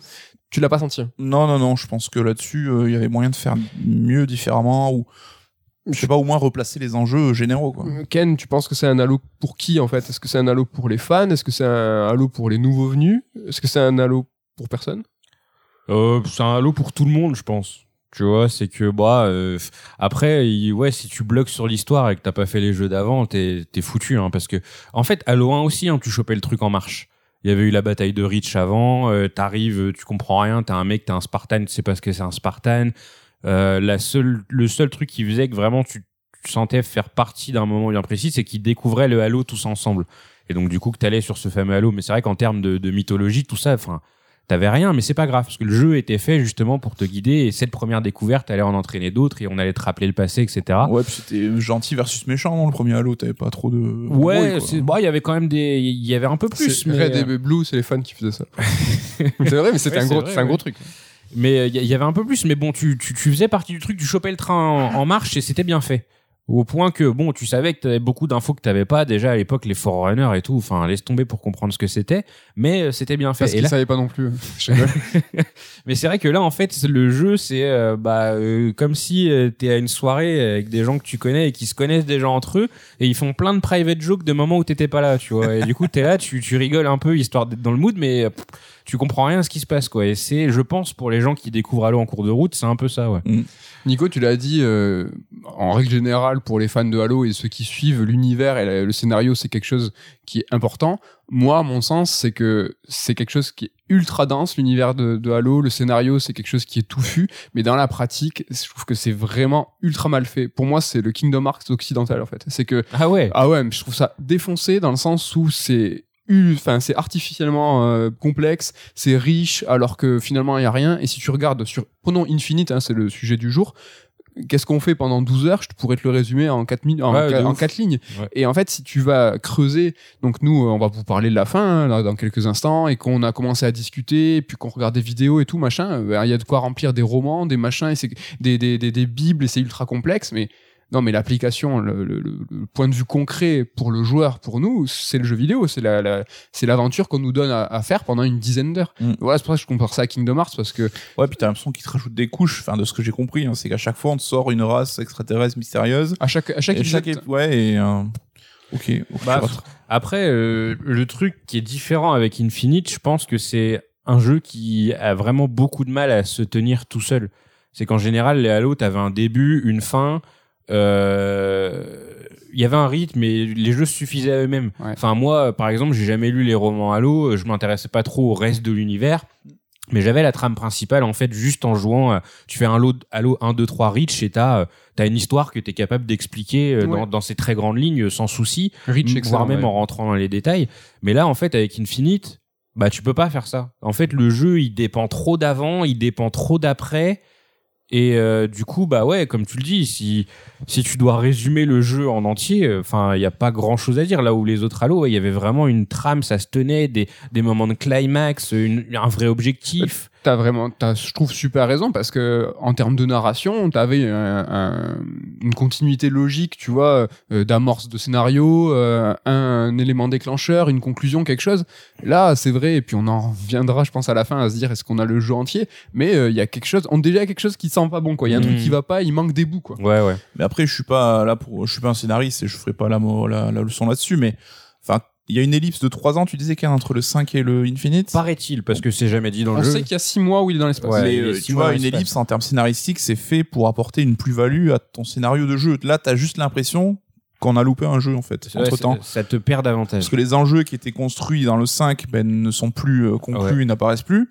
Et les nouveaux enjeux de l'Infinite n'ont pas euh, trouvé leur source en amont. Donc, euh, en fait, c'est juste, c'est pas une bonne ellipse, en fait, qu'ils Ouais, ont fait. c'est- juste qu'ils ont enlevé un morceau, quoi. ça te perd totalement. Et moi, j'ai le souvenir entre Halo 2 et 3, si je dis pas de bêtises, où à la fin du 2, t'as le Major qui est dans une espèce de capsule, et le jeu, il se finit comme ça, il est en train de retomber, je crois, sur Terre d'ailleurs, ou sur un autre Halo, je sais plus, bref, ça fait un moment que je l'ai pas fait, et le, le, le 3 commence, et ben en fait, cette capsule se casse la gueule. T'as rien loupé, tu vois, Mm. t'as juste loupé le trajet qui était peut-être un petit peu long parce qu'il était dans l'espace et il faut le temps pour y arriver, mais euh, c'est tout ce que t'as loupé, quoi. Et donc, du coup, bah, tu reprends le train en marche directe, tu sais ce qui s'est passé, tu sais où t'es, euh, voilà, ça s'enchaîne.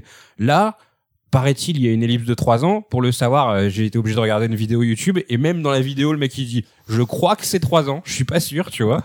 Et euh, pendant ces trois ans, euh, tu découvres un peu ce qui s'est passé au cours du jeu. Bon, ils ont refait une intelligence artificielle identique, nanana, euh, pff, ouais, il te manque plein de trucs, quoi. Et c'est d'ailleurs au point où la scène post-générique, on t'apprend que le mec dont j'oublie toujours le nom, hein, Atriox. Atriox est toujours vivant.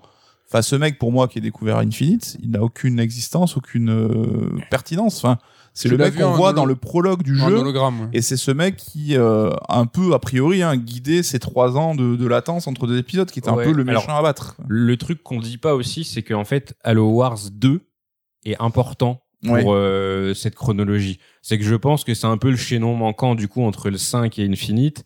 Mais enfin là, c'est tordu parce que du coup, euh, c'est c'est l'antithèse totale d'un reboot. Si tu dois aller faire les spin-offs, Oui, Et là, là, on sont dans des dans- genres différents. En là plus, on hein. tombe dans le Kingdom Hearts. On est d'accord. Oui, on y est. Parce qu'en plus, que, c'est euh, du RTS, tu vois, c'est pas comme s'il y avait un spin-off FPS, c'était genre pour les fans d'avoir ouais. une expérience équivalente. C'est que c'est un autre genre de jeu, quoi. C'est ça. Depuis les prémices de Halo, en fait, il y a vraiment euh, une volonté de transmédia où en fait, il y a eu très, rapide, très rapidement eu des trilogies de romans qui vont t'expliquer qui sont les Forerunners, tout ça, les différents Halo. Mais en fait, euh, aller diguer, en fait, se renseigner sur l'univers avec des médias différents, c'est toujours un plus. C'est quelque chose qui est accessoire. Et si tu t'en sépares et, ou tu t'en soustrais, t'en as pas besoin. il Là, le faisait très bien jusque là, je trouve. et en fait, il le faisait plutôt pas mal Ouais, ouais. euh, jusque-là. Et là, en fait, tu viens de le dire, ouais, Halo Wars va mettre euh, tout ce qui est mythologie des parias, c'est ça Les, ouais, c'est ça, les, les parias exactement. en place. Un- C'est un spin-off. Est-ce qu'il faut vraiment faire ça? Et donc, on a un chaînon manquant qui est hyper fondamental si tu veux vraiment comprendre. Euh, ça commence à être aussi, alors pas du Kingdom Hearts, mais du Assassin's Creed où comment le transmédia n'est plus un avantage pour aller plus loin, mais du coup un désavantage si tu si Ouais. tu t'y intéresses Ouais, pas. En c'est fait. ça. Après, pourquoi pas, mais au moins résume les enjeux, tu vois, en mode ah mais là il y a deux ans, il s'est passé ça, tu sais genre un Ouais, carton voilà, à la ouais. con. Alors c'est pas, c'est la flemme, mais bon, c'est un minimum. Parce que quoi. là, le jeu, il commence sur l'Infinity, il y a une baston, tu vois, le Master Chief, il est là, il est en galère et tout, et, et vraiment, moi, j'étais là, je me suis dit, attends, mais j'ai loupé quoi, là? C'est passé quoi? euh, Pourquoi? euh? On a parlé deux secondes de Atriox, là, du coup, qu'on voit dans la scène post-générique, euh, qui se retrouve avec un artefact. Euh, Qu'est-ce qui se passe? Est-ce qu'il y a du voyage temporel? Alors a priori, il a trouvé l'artefact que justement qui représente l'enjeu de Infinite, hein, que cherchent les parias et les, Éternels. les éternels. Et en fait, l'histoire se finit où justement t'es pas plus avancé là-dessus, mais lui semble-t-il l'a trouvé. Alors a priori, c'est qu'il était pas mort quand le halo a explosé, hein, donc il a réussi à s'en tirer. Et il enclenche une sorte de mécanisme, alors effectivement, qui peut rappeler une horloge un petit peu comment ça fonctionne. Et c'est vrai qu'il y a plusieurs indices ou phrases à double sens qui pourraient laisser penser qu'il y a quelque chose qui va jouer sur le temps, en fait, sur le voyage dans le temps.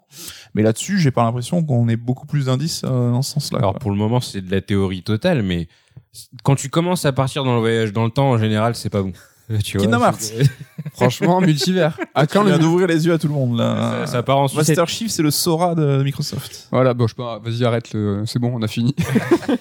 J'avais une des petites questions euh, pour finir sur ce passage sur l'univers, sur euh, la science-fiction Halo, en fait. Est-ce qu'elle est devenue générique alors qu'à l'époque de Halo 1, elle était plutôt assez originale Euh, Donc, euh, c'était une science-fiction très militaire, donc on a le Master Chief et tout, mais c'était euh, très coloré, les Halo, tout ça. Enfin, ça convoquait plein de trucs connus, mais finalement dans une forme qui était inconnue, Oui. originale. Et après tous ces épisodes, tous ces spin-offs, tous ces romans et tout, on est encore dans cette même continuité. Chaque jeu une nouvelle race. Ch- chaque jeu, euh, on monte plus loin dans le temps. Alors les Forerunners, c'est plus les plus anciens. Il y a les précurseurs Je maintenant. crois que ça s'appelle les Ouais, précurseurs. laisse tomber, quoi. ouais, ouais. Il y a les simili, je crois aussi. Et il y a les simili Sora. Est-ce qu'aujourd'hui c'est devenu ringard alors que c'était cool? Euh, je sais, pas- je sais pas. En fait, Comment tu le sens toi? Bah en fait c'est tout Halo en général. C'est vrai que c'est un jeu du, c'est une série même du passé un peu pour moi. Et je pense que ce qui me rattache à Halo, c'est beaucoup de nostalgie.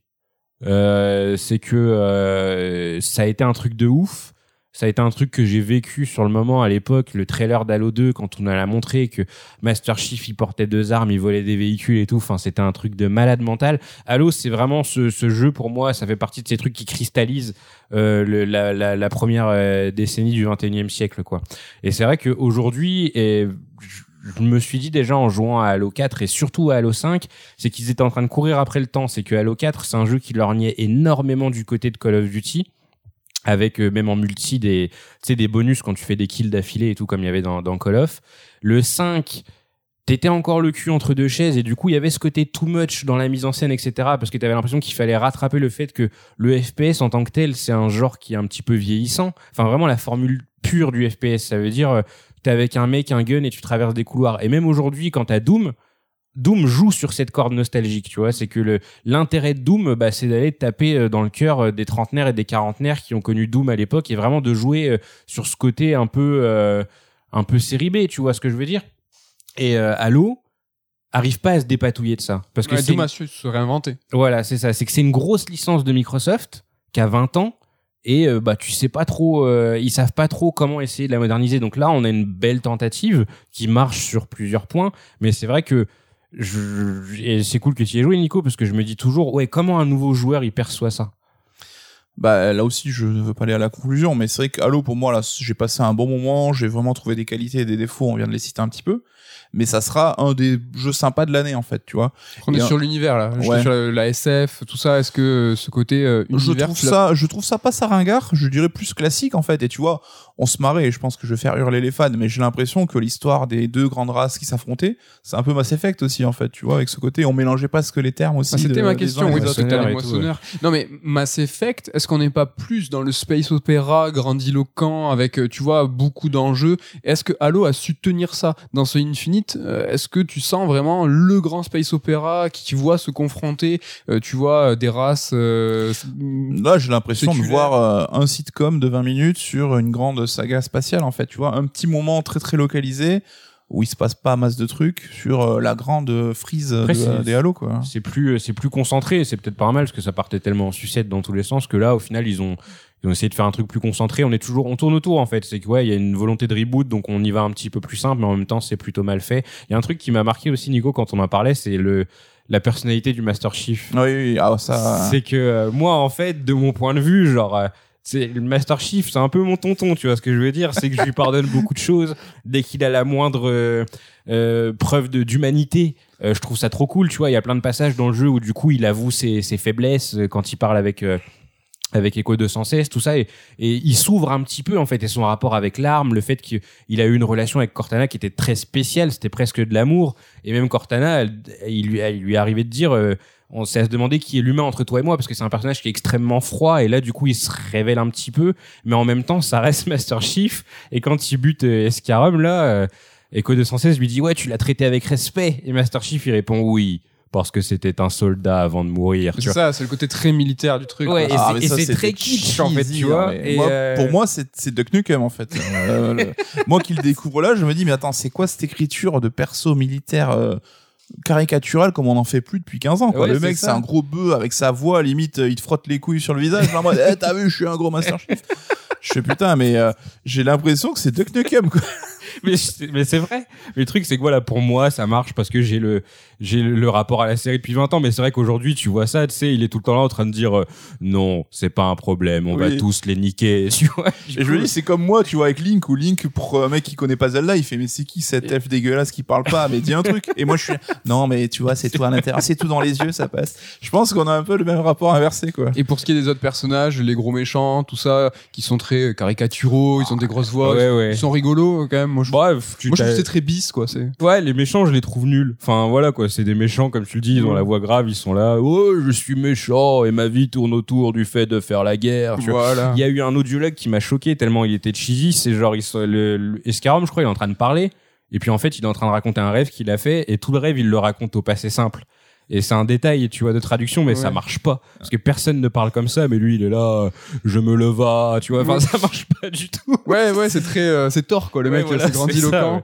C'est marrant pas. parce que la VF qui est quand même très réussie évidemment, mais elle joue sur ce côté aussi euh, bah, premier degré quoi. Et Exactement. C'est volontaire, mais ça montre que c'est devenu un peu ouais comme tu dis un Mais truc à de gros côté, bœuf quoi. T'as Echo 216 et Larme, qui sont deux persos que je trouve géniaux. J'ai adoré ces deux persos parce que voilà, ils apportent de la légèreté. Sais, à la fin, quand Echo 216 il fait un câlin au Master Chief, Ouais, ça c'était cool. genre tu te dis ouais, il fait quoi là? Personne n'a jamais osé faire un truc pareil au Master Chief. Tu vois, on ne touche pas John. Et lui, il arrive, il lui fait un câlin, il lui fait ouais, désolé vraiment, mais c'est juste, je suis trop content. Et en fait, le mec, il est en dehors un peu de toutes ses considérations militaires. Il est pas euh, méga sérieux comme tous les persos qu'on a eu dans la série. À la limite, Johnson était un petit peu plus détendu, mais ça restait un, soldat. Lui, il est, il est pisse, quoi. Et l'arme, c'est pareil, en fait. C'est l'intelligence artificielle qui vient d'être créée. elle est un peu candide. Elle est là, elle découvre, genre, elle dit, ah là, il vient de faire de l'ironie, c'est marrant. Donc après, c'est clair que niveau écriture, c'est pas un truc de ouf. Elle est sympathique. Voilà, ouais, elle a de euh, l'humour. Moi, c'est mon perso préféré, clairement. c'est clair. Ouais. Mais ces deux persos rajoutent beaucoup de légèreté et d'humanité dans Halo et ça fait beaucoup de bien. Autant pour ce qui est de l'arme, je trouve qu'elle est vachement sympathique, plutôt bien écrit. Mais pour ce qui est de Fernando, euh, en revanche, je trouve que c'est un personnage fonction avec une étiquette sur la tête euh, pour écrire je suis le personnage qui fait de l'empathie, je suis le personnage humain qui va apporter du cœur euh, Ouais. au Master Chief. Il a en tout et pour tout sur euh, 12 heures de temps euh, deux trois grandes scènes. Ouais. la scène au milieu où euh, ils se prennent euh, ils sont assis l'un à côté de l'autre et qui lui fait sa grande révélation. Ah bah finalement euh, je suis un je suis un coar euh, je suis pas un militaire Ouais, je me suis évadé. Et euh, ça couplé avec la phase de boss où en fait on va le libérer donc déjà moi j'y crois pas du tout Euh, John il risque sa vie il arrête sa mission sur Zeta pour aller le sauver. Bon c'est son seul pote une- Ouais. son seul pote sur Lalo. Il va le sauver. Et euh, là t'as l'audiologue où il y a la fille et la femme euh, qui sont en train de pleurer. Enfin moi j'étais dehors mais égorger un dauphin aussi pour me faire chialer. Enfin, c'était vraiment euh, le tir l'âme jusqu'au bout. J'y ai pas cru du tout. Je trouve ça je vois la volonté mais j'y ai pas cru euh, en revanche. Ouais, pareil que toi, il est trop limité, puis il passe la moitié du jeu à se plaindre hein, quand même au début en disant oui non je veux pas faire ça, non je te mène pas les trucs. Ouais, il a pas assez de répliques ou de consistance à mon goût pour devenir vraiment attachant quoi. Mais euh, Après ouais, c'est une question de comparatif, je pense encore une fois, et c'est pour ça que bah c'est ouais, je me, je me réjouis de pas grand chose dans ce genre de situation, mais ouais, c'est la première fois, je crois, dans Halo où vraiment t'as un personnage qui sort de son rôle de militaire Oui. et qui dit ouais bon bah j'ai peur, euh, bon bah j'ai la flemme, bon je, je me suis évadé, tu vois vraiment genre. euh, c'est un mec humain en fait, tu vois, Mm. et t'as tellement passé tout, euh, tous les Halo à être là avec des gens qui étaient genre euh, qui bougeaient pas, qui étaient stoïques et qui disaient oui, bon bah on va y aller, ils sont très très puissants, on risque de tous mourir, mais bon c'est notre objectif, tu vois. Et lui, enfin il est un peu plus humain, donc ouais c'est clair, hein, c'est pas une révolution d'écriture ce personnage, mais euh, c'est c'est un petit une petite respiration je trouve et le fait que justement John il prenne le risque d'y aller. Ça rentre dans ce truc où euh, il, le perso est dans une nouvelle dynamique et qu'il essaie de s'ouvrir un petit peu, de se, se confier. Et moi, j'ai trouvé ça sympathique. Mais dans les dans les Halo, t'as toujours toi ce sentiment de solitude. Tu nous en as parlé. T'aimes bien être accompagné ou en tout cas quand tu l'es, t'essayes de garder tes potes PNJ humains euh, Ouais. vivants un temps. Là, c'est vrai qu'on est accompagné par l'arme. Des fois, on, on a du monde autour de nous. Est-ce que dans, dans Infinite, dans ce monde ouvert, euh, t'as ce sentiment de solitude malgré tout? Ouais, parce que euh, bah en fait, le truc qui était relou dans les Halo de 343, c'est qu'en fait, ils ont voulu euh, remettre les Spartans en Oui. général sur le devant de la scène et t'avais beaucoup de Spartans. Et on est arrivé jusqu'au stade complètement, euh, j'ai trouvé euh, débile, où dans le 5, en fait, c'était deux équipes de 4. Donc t'avais 8 Spartans. Et c'est vrai que le côté cool avec John, c'est que c'était un peu le dernier Spartan survivant, quoi. Et là, dans Infinite, ils ont remis ça avec, du coup, t'es le seul Spartan. Et quand tu te balades avec des humains, bah, honnêtement, ils sont sympas, hein. ils sortent des blagues sur la voiture, mais ils servent pas à grand chose, ils se font vite buter, quoi. Et donc, ouais, j'étais à nouveau dans cette logique de solitude. Et dans Halo 1, la plupart du temps, euh, t'avais euh, deux, deux présences. T'avais Cortana d'un côté, et t'avais à l'époque Echo 419, qui était une pilote, et était là, Echo 419, on approche avec sa voix à la con, et t'étais toujours content de la voir, enfin de l'entendre, parce que du coup tu disais, ah bah, c'est quelqu'un que je connais, quoi, c'est une voix familière. Et là, t'es un peu dans cette même logique avec, euh, avec ce Halo, c'est la première fois depuis longtemps où, euh, bon bah voilà, euh, dans Halo 4 aussi, t'étais un peu tout seul, mais c'était pas, je trouve que c'était pas, c'était pas pareil. Juste que j'aime pas Halo 4, en fait, ça doit être ça. mais là, ouais, t'es, euh, t'es dans ce monde où, bah, t'évolues tout seul, t'essayes de, de t'accrocher au, peu d'aide que tu peux obtenir. Et c'est, ouais, c'est sympathique, quoi. Un autre point sur lequel, bah là, du coup, tu vas garder le mic, Ken, parce que tu vas nous parler du multi. C'est absolument pas négligeable. Hein. C'est Ouais. euh, le multi qui s'est lancé en premier lieu euh, sur ce Halo Infinite, qui s'est lancé euh, en free-to-play de façon gratuite. Donc, il y a hyper bien fonctionné, mais il faut aussi comprendre pourquoi. Hein, c'est qu'il était gratos. Ouais. Tout le monde a pu s'y essayer, tout le monde a pu le télécharger. Et donc, toi, tu l'as vraiment bien poncé. Ouais. Tu l'as trouvé convaincant. Je pense qu'il faut qu'on en parle sérieusement parce que c'est quand même un, gros truc. C'est un gros morceau d'Halo, ouais. Bah moi, enfin, Halo, voilà, je le vis. euh, la campagne, euh, c'est un mode d'arcade de, de jeu de combat. C'est que je vais le faire une, deux, trois fois, histoire de débloquer les succès, de voir quand même de quoi ça parle, histoire de m'immerger un peu de de de, de l'univers. Mais une fois que c'est fait, bah, euh, je joue au multi, quoi. Je C'est presque pas ça qui va donner en fait ton verdict. Tu vas être déçu. euh, Si, bah totalement. Non mais ça, tu peux être déçu du Halo Infinite solo, Oui. mais c'est pas pour autant que tu vas dire Halo Infinite c'est une merde. Ah bah Parce- totalement, parce que Voilà, c'est que là en l'occurrence, euh, enfin depuis tout à l'heure, vous voyez que je suis pas super tendre vis-à-vis du- de la campagne, mais euh, j'ai considéré qu'Halo Infinite était mon euh, cinquième euh, meilleur jeu de l'année pour moi et ça bouge pas malgré le fait que cette campagne euh, elle met un petit peu elle met un petit peu saoulé. Parce que euh, bah le multi il démonte quoi en fait. Ouais. il est vraiment trop bien mais là encore en fait j'ai le jeu se repose sur son gameplay.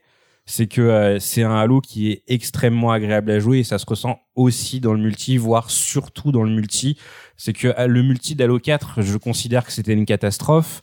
Le multi d'Halo 5 il était plein de bonnes idées mais le problème c'est que on était dans la période où 343 il faisait trop tout dans tous les sens et t'avais plein de trucs c'est que tu pouvais euh, faire des boosts tu pouvais faire des espèces d'attaques piquées en l'air enfin c'était trop de trucs. Et du coup bah euh, c'était bien mais c'était un peu relou. Et là en fait ils sont revenus encore une fois à une phase un petit peu plus euh, plus pure tu vois. J'ai euh, beaucoup de gens disent qu'ils retrouvent du Halo 3 dans ce multijoueur et je le comprends je le comprends vraiment c'est que euh, on revient à la base et que cette base elle est vraiment peaufinée bien propre c'est super agréable et tu t'amuses beaucoup. Et vraiment euh, c'est le, le feedback que j'ai eu du coup en jouant avec des potes avec des gens de ma famille et tout. Parce qu'encore hier soir j'ai fait des parties on faisait des parties de de capture du drapeau. Chaque partie que tu fais sur Halo Infinite c'est un grand moment.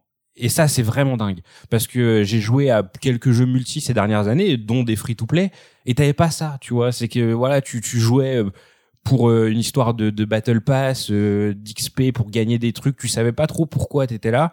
Et Halo c'est vrai que c'est agréable et j'y joue beaucoup avec Pazou et on est sur la, même longueur d'onde là-dessus. C'est qu'en fait on va se lancer une partie juste parce qu'on a envie de passer un bon moment. Et ça je pense c'est vraiment la preuve que c'est euh, un super jeu. Après encore une fois le multi à l'image du solo. C'est qu'il y a beaucoup de choses qui vont pas sur le point de vue développement en fait. C'est que la bêta elle est sortie il y a quoi un mois maintenant et en fait il y a beaucoup de gens qui ont gueulé sur beaucoup de points. Il y avait beaucoup de choses qui allaient pas. C'est encore en construction. c'est encore en construction. Déjà on a commencé on avait le jeu en fait t'avais trois modes. Et en fait euh, tu pouvais pas choisir ton mode de jeu. Tu gagnais très peu d'XP à chaque fois que tu faisais une partie. Et il y avait un truc qui était qui est pas encore réglé d'ailleurs hein, mais qui est stupide au possible. C'est que qu'importe l'incidence de la partie que tu gagnes ou que tu perdes tu gagnais le même nombre de points d'expérience ce qui n'était pas le cas par exemple sur Reach où tu avais un bonus d'XP parce que tu gagnais et du coup ça motivait les foules entre guillemets. Là où euh, en fait maintenant le système d'XP il est entièrement basé sur euh, des défis où par exemple ça te demande de tuer euh, je sais pas cinq euh, adversaires avec le fusil de combat et ça donne des parties à objectif avec le crâne par exemple où tu dois garder un crâne le plus longtemps possible dans tes mains sans te faire tuer. T'as des mecs de ton équipe qui jouent pas l'objectif parce que en fait ils sont là pour gagner de l'XP et ils sont là pour faire leur frag avec leur euh, leur euh, battle rifle leur BR par exemple. Mais tout le monde a le même objectif perso ou ça peut non être différent c'est- t'as une liste de 20 objectifs à peu près par semaine et euh, c'est pas tous les mêmes pour tout le monde Mais c'est un vrai truc de fou ça. Et on s'arrête deux secondes dessus. C'est que chaque en fait joueur va avoir son objectif perso ouais et quelle que soit euh, la conclusion de l'affrontement, Ouais. ça ne changera pas l'expérience octroyée à celui qui gagne la partie. ou celui qui perd. exactement Ça, Imaginons- dingue, ça. Imaginons un match de foot où chaque joueur de foot va dire ben moi mon objectif c'est de faire 5 tacles, Ouais, l'autre ouais. c'est de courir 300 mètres et que tu gagnes ou que tu perds On le match de foot. les couilles. On s'en fiche, C'est du Quidditch. c'est un truc de ouf. On rentrera pas dans ce débat. Vous connaissez mon avis sur le Quidditch est-ce que t'as pas compris les règles encore Mais, mais c'est ma, je trouve Ah, ça c'est- c'est- ma c'est- boule. Et moi, j'ai déjà vu des screens sur. euh, alors, le Reddit de Halo, c'est euh, c'est une arène. Et euh, j'ai déjà vu des screens de mecs qui disaient, bah voilà où on en est. Et genre, euh, t'as un chat euh, écrit sur le jeu. Et t'as un mec qui lui disait, mais gros, enfin, va chercher le crâne, arrête de faire n'importe quoi. Et le mec, il lui répondait, bah, va dire ça à 343. Moi, je m'en tape. Là, ce qu'on me demande de faire, c'est euh, des coups de poing, par exemple, tu vois. non, Et il donc, des droites. quoi. Voilà, c'est ça. Donc, le mec, il s'en tapait royal du crâne. Il était là pour mettre ses droites et basta, quoi. Ouais, c'est euh, chaud. chaud quand même. hein. Et ouais, c'est débile. Et donc, du coup, tu commences avec ça, avec euh, un pass de combat qui était très mal réglé, qui donnait très peu d'expérience. Je me rappelle qu'au début, on jouait genre 3 heures, on gagnait un niveau sur 100. Donc, tu fais le calcul, c'est un peu éclaté, quoi. Et toutes les semaines, en fait, ils étaient là en mode. Au début, ils ont commencé par dire euh, Ouais, bon, les gars, euh, là, l'équipe, elle a quand même bien galéré et tout. Donc, ils vont prendre des vacances bien méritées à Noël. Et en fait, euh, le mode multi était tellement dans un état ravagé que là, toutes les semaines, aujourd'hui, on est mardi au moment où on enregistre. Je suis sûr que ce soir, je vais allumer le jeu. Ils vont encore rajouter des trucs. Tous les mardis, ils font une mise à jour hebdomadaire pour rajouter des trucs dans le jeu. Et on avance petit à petit, mais euh, il y a encore du travail, quoi. Parce Et... qu'au-delà du réglage du gameplay, ils ont quand même rajouté des modes de jeu et tout aussi, je crois. Ouais, voilà, c'est ça. C'est que du coup, bah ouais, t'avais pas trop de sélection. Bah déjà, t'avais les parties objectifs et les parties euh, assassins, donc juste faire des frags qui étaient mélangés. Et c'est un truc que les gens étaient pas trop chauds parce qu'il y en a qui préfèrent faire des parties objectifs et d'autres jouer euh, au, au mode où on fait des frags. Donc là, tout était mélangé. Donc ils commencent petit à petit à rajouter ce qu'on appelle des playlists dans Halo. Et c'était un truc qui était toujours super clair depuis Halo 2. Depuis Halo 2, t'avais des modes et tu te disais bon bah là je suis plutôt à un mood où je joue à un mode où on est mort avec une balle et bah j'y vais. Là tout était un peu mélangé donc là ils ont remis ce fameux mode justement. C'est con parce que d'un point de vue du gameplay pur, justement, ils ont très peu d'équilibrage à faire. Mm. Parce que c'est tellement bien foutu, Mm. c'est tellement agréable et tout que le, le, le cœur même du jeu est nickel, mais c'est juste que euh, bah ils ont besoin de, de de travailler tout le game design en fait de ce mode multi tout bêtement. Et ils galèrent et en plus ils sont face à des problématiques nouvelles parce que euh, Halo 5 ça marchait avec des loot box. Et là il y a plus les loot box maintenant parce que bah, les loot box c'est pas très bien vu mais du coup à la place t'as des cosmétiques qui coûtent 10 15 euros et du coup les gens euh, sont Le là, pass de Ah. combat, il coûte combien? Le pass de combat, il coûte 10 balles, ce qui est honnête. Ça va. Euh, Là, du coup, le premier pass de combat, c'est sur euh, Reach. Donc, tu débloques en fait des pièces d'armure que tu avais sur Halo Reach. Pas toutes, Mm. parce qu'en fait, certaines d'entre elles sont payantes, donc tu dois encore payer à côté, ce qui a fait gueuler aussi. Tout est plein de maladresse, en fait, dans tous les sens. Et euh, c'est un peu à l'image du jeu au global, en fait. C'est que vraiment, moi, j'ai pris le truc. euh, bah, j'ai fait la campagne à la sortie. J'ai fait, euh, j'ai fait le multi euh, à la bêta, du coup. J'ai vraiment l'impression d'être littéralement un bêta testeur. Et le jeu est sorti. Et euh, bah voilà, dans six mois il y aura la forge, dans six mois il y aura la coop, dans six mois on aura peut-être enfin un battle pass euh, euh, qui est correct et cohérent, sans truc à racheter à côté. Enfin, ils sont vraiment en train de tâtonner, y aller tout doucement. Et cette saison dure six mois, ils le disent, elle dure beaucoup plus longtemps que les saisons classiques de free to play, parce que normalement c'est en gros deux trois mois. Et c'est la seule saison qui fera six mois. Et enfin, ils s'en cachent même pas. C'est parce qu'ils ont besoin de ces six mois pour finir le jeu, quoi. Je Ah, vas-y, Nico. Non, juste, c'est toi qui le disais, hein, mais je pense que c'est important pour les gens, c'est que les Battle Pass n'expirent pas dans le temps, c'est qu'on pourra toujours les faire euh, après Ouais, c'est ça? c'est vrai, ouais, c'est ça. C'est qu'en fait, d'habitude, bah, une saison, une saison se termine. Si t'as pas fini ton ton pass de saison, et bah t'es foutu, quoi. Euh, mais là, ils ont repris un système qui était d'ailleurs sur Master Chief Collection, c'est que bah tu peux avoir plusieurs saisons, mais si tu veux compléter ton pass de la saison 1, tu peux, y a pas de souci, quoi. Autre petit détail vite fait, et je finirai là-dessus pour dire à quel point c'est mal foutu, c'est que j'en parlais hier avec mon frère. Mon frère joue à euh, comment il s'appelle le truc de Call of là, en Warzone, Battle Royale, Warzone exactement. Et en gros, il m'expliquait, bah moi en fait, j'ai payé mon Battle Pass qu'une seule fois.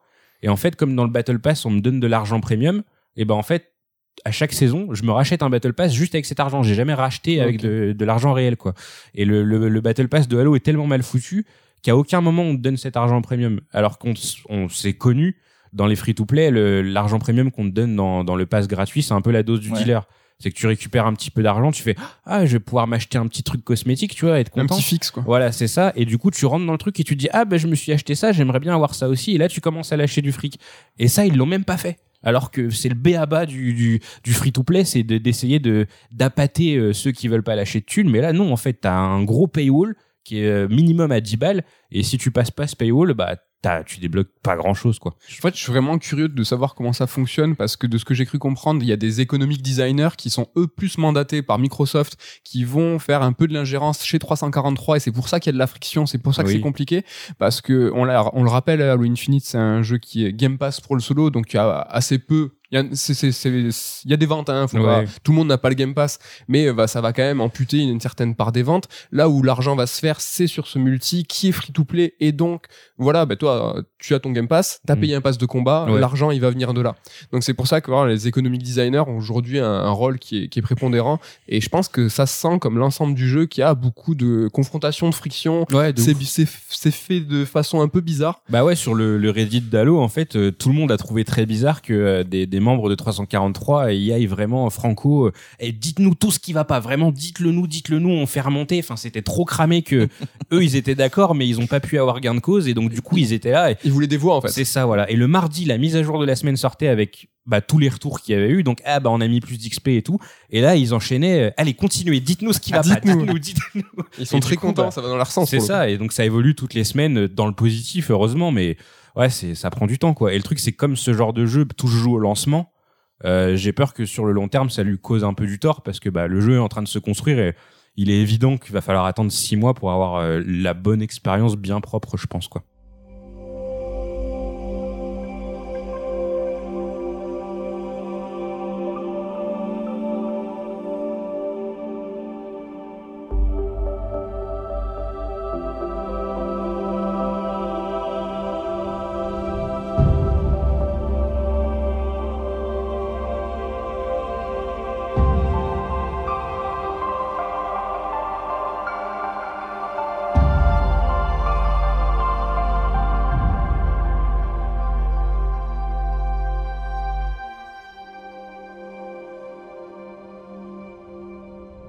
Un petit mot sur la musique, c'est quelque chose qui est quand même fondamental dans les Halo. Il- Halo s'est fait reconnaître hein, pour sa bande euh, originale, Martin O'Donnell, tout ça.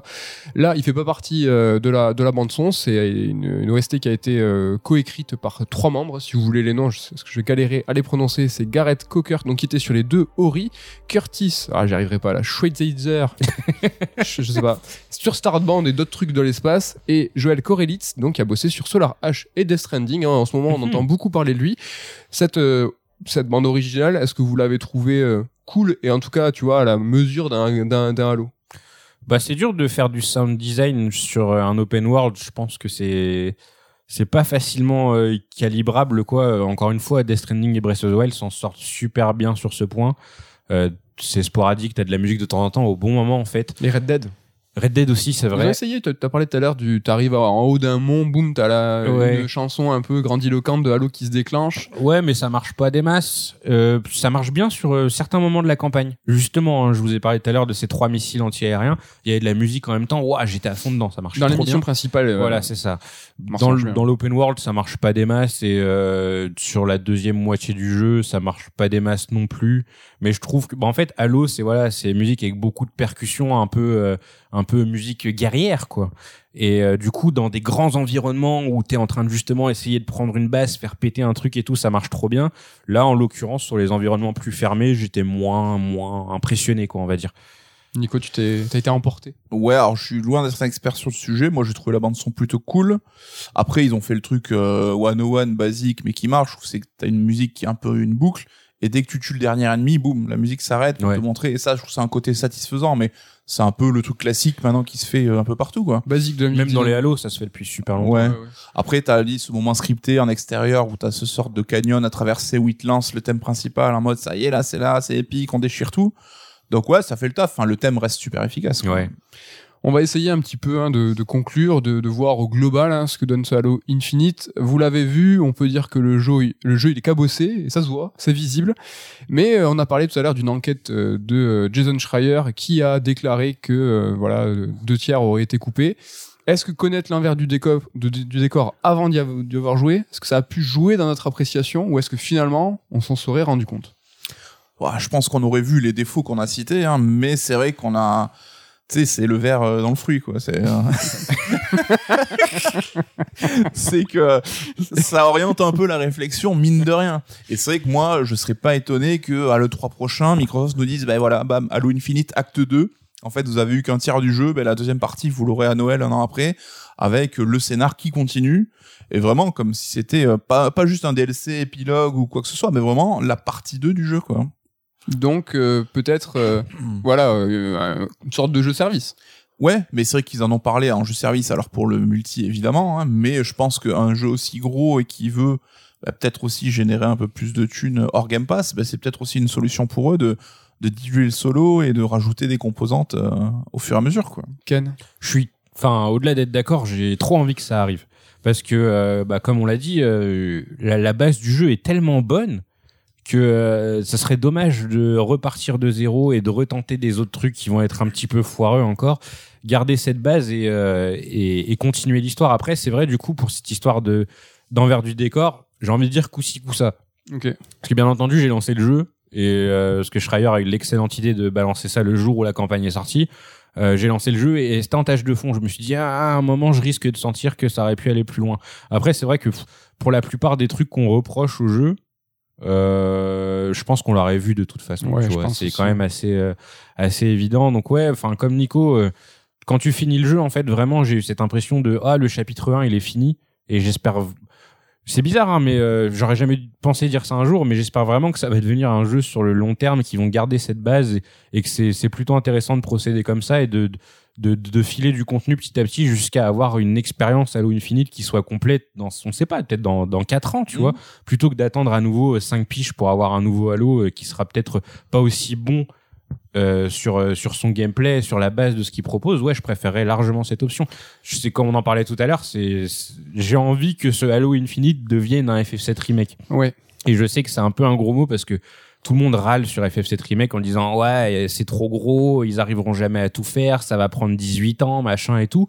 Mais je pense que c'est une façon intéressante de concevoir le jeu vidéo solo aujourd'hui, c'est voilà, on propose et ça marche encore mieux dans un open world, c'est qu'on propose voilà une base et cette base, bah on va petit à petit euh, vous donner davantage, peut-être tous les ans. Ça permet aussi d'avoir des rythmes de développement qui sont plus intéressants parce que tu le disais tout à l'heure, c'est des maintenant les AAA, c'est des jeux qui prennent 3 4 5 ans et tout le monde est là à attendre. Ah non, tu gardes ton jeu et petit à petit, voilà, tu le, tu le rends meilleur, tu le rends plus complet, et rien ne t'empêche ensuite de tout retaper une fois que tout est sorti.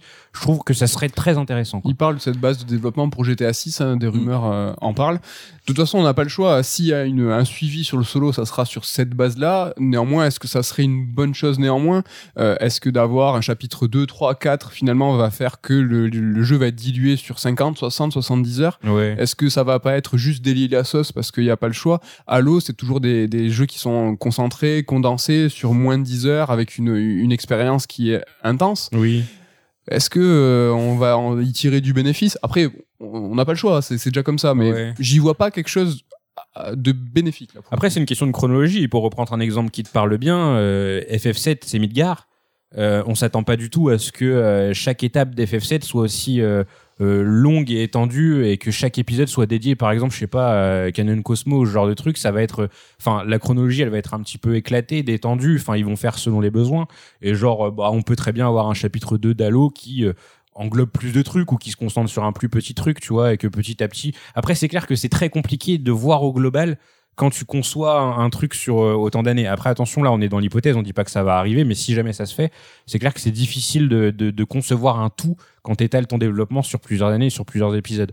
Mais ça peut être une bonne solution, je pense, malgré tout. Mais c'est vrai qu'on a vu les Fighter Pass pour les jeux de baston, ça vient brouiller un peu la piste avec euh, la nécessité d'une suite ou pas. Tu dis à quoi bon faire un Dragon Ball Fighters 2 alors que je peux avoir des nouveaux persos et des améliorations au fur et à mesure? Et on voit que le jeu solo service, comme tu parlais de GTA 6, même Assassin commence à aller creuser là-dessus. Ça semblerait être un peu la nouvelle euh, domaine d'approche. Et comment s'appelle Assassin's Creed? Infinity. Oh là là, tout est lié. Et c'est vrai qu'on raisonnerait plus en termes un peu de série télé, quoi, d'avoir ta saison euh, de temps d'épisodes qui fait avancer un bout d'histoire, puis un an après la suite. Moi, ça me fait peur. Ça me fait peur parce que je trouve que aussi, tout est en fait tout serait moins concentré, tout délié, tout moins moins fort, moins non, je sais faut apprendre à, le rythmer différemment, je pense, tu vois, ou comme une série télé quoi. exactement, mais c'est un autre langage en fait de narration, ah c'est un autre langage de game design et preuve en est que sur ce Infinite quand même, on est quand même sur une, une sensation douce amère sur ce premier chapitre, si on considère ça comme un chapitre. Oui. De c'est il y a une certaine forme de de froideur, c'est assez plat, moi j'ai trouvé ça assez monotone et, dix fois moins bien cadencé et, et et rythmé que les Halo. Tu vois, on en, parle, on, a, on, a, parlé à plusieurs fois et c'est le moment de, je pense, de l'aborder.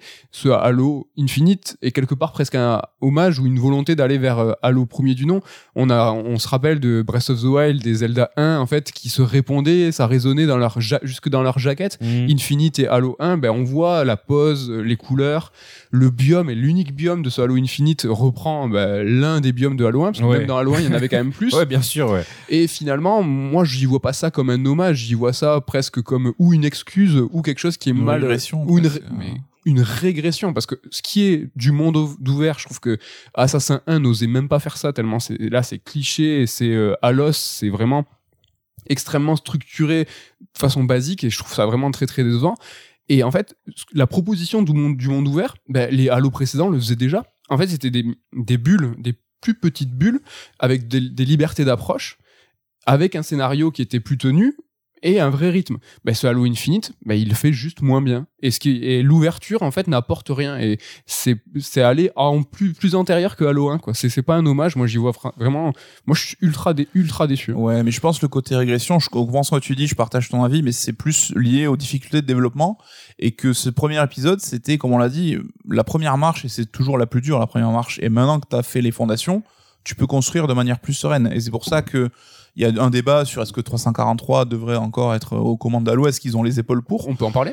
Mais euh, alors, est-ce qu'ils ont les épaules ou pas? Peut-être qu'ils ne les avaient pas, mais je trouve que les enlever maintenant, ça serait la pire des idées, parce que ça y est, ils ont créé leur base. Si tu repars à zéro avec un nouveau, nouveau développeur et que tu reconstruis sur... un là t'en as pour 5 ans et les, le, le, jeu sera tout aussi cabossé que cet Infinite parce qu'on voit qu'aujourd'hui créer un jeu vidéo un nouveau genre un nouvel épisode un reboot bah c'est super compliqué quoi je sais pas, Halo, enfin 343, j'ai absolument rien contre eux, hein, mais c'est un studio, il faut savoir, qui a été monté pour faire suite à Bungie. C'est le studio fait pour faire du Halo. Ils ont été créés pour ça, donc il y a pas spécialement de tête pensante. Ils sont, c'est une coquille vide où tu mets des gens dedans pour faire les, les nouveaux Halo, même s'il y a certains membres clés qui, qui sont là quand même depuis le début. Mais je me demande si en fait le- la, la tâche était pas trop lourde à porter. Enfin, Bungie, c'est quand même pas n'importe qui. C'est un studio qui a révolutionné euh, le FPS sur console. Ils ont fait des jeux de ouf. Là, ils sont chez Acti avec Destiny. C'est pas n'importe qui. Ils ont toujours été un peu suiveurs, mais contre leur gré, c'était leur but de suivre Bungie. Ouais. Avec Halo 4, Halo 5, ils ont essayé de moderniser vite fait Ouais. avec un petit peu. Tu pouvais pas sprinter dans Halo. Là, ils ont mis le sprint. Il y a eu le dash. Il y a eu le coup de pointe. On en a parlé tout à l'heure. Ouais. Bah, la pression est quand même passée après pression, la visée aussi parce que tu sais on a eu cette, ouais, la visée avec elle c'est un truc qui est arrivé avec 343 parce qu'avant on visait à l'ancienne quoi On visait à l'ancienne. Tu vois, ils étaient suiveurs, mais un peu, voilà, ils avaient pas, ils avaient pas le choix. Et là, où ils avaient vraiment, tu vois, un truc à prendre à bras le corps, c'était euh, ben, prendre le monde ouvert et, et- et le faire infuser dans Halo. Moi, je trouve qu'ils sont à la masse. C'est-à-dire qu'ils ont 20 ans de retard. quoi. Euh, Enfin, c'est vraiment après Ouais, mais- triste, ouais, mais ouais. je sais que c'est dur. Hein. C'est peut-être le truc, euh, le genre du monde ouvert à, à- à appliquer dans, dans des grandes licences, c'est peut-être le truc le plus dur à faire. Et moi, je les trouve à la rue totale. Mais est-ce que l'expérience de ce développement, justement, les rend pas les mieux placés pour continuer? Parce que, encore Bien une sûr. fois, repartir à zéro, ça serait compliqué. Mais c'est vrai que je reviens à ce que tu disais, Ken, sur euh, Halo, c'est de la nostalgie pour toi et que tu as vécu avec et que tu vois la licence peut-être perdre en importance. C'est vrai que moi, euh, j'ai été bercé dans mes jeunes années par Nintendo avec du Mario ou du Zelda. Et euh, j'ai pas cette nostalgie parce que les épisodes continuent à sortir et sont réussis. Mais euh, de manière indirecte, ça reste les mêmes têtes pensantes euh, qui, qui façonnent ces jeux. Et même si Miyamoto, il a plus les mains dans le cambouis, il a su, tu vois, sur Zelda, transmettre à Onuma, qui est lui-même devenu le nouveau mec qui chapote, et t'as maintenant Fujibayashi qui bosse sur euh, Breath of the Wild, qui est le nouveau tête pensante.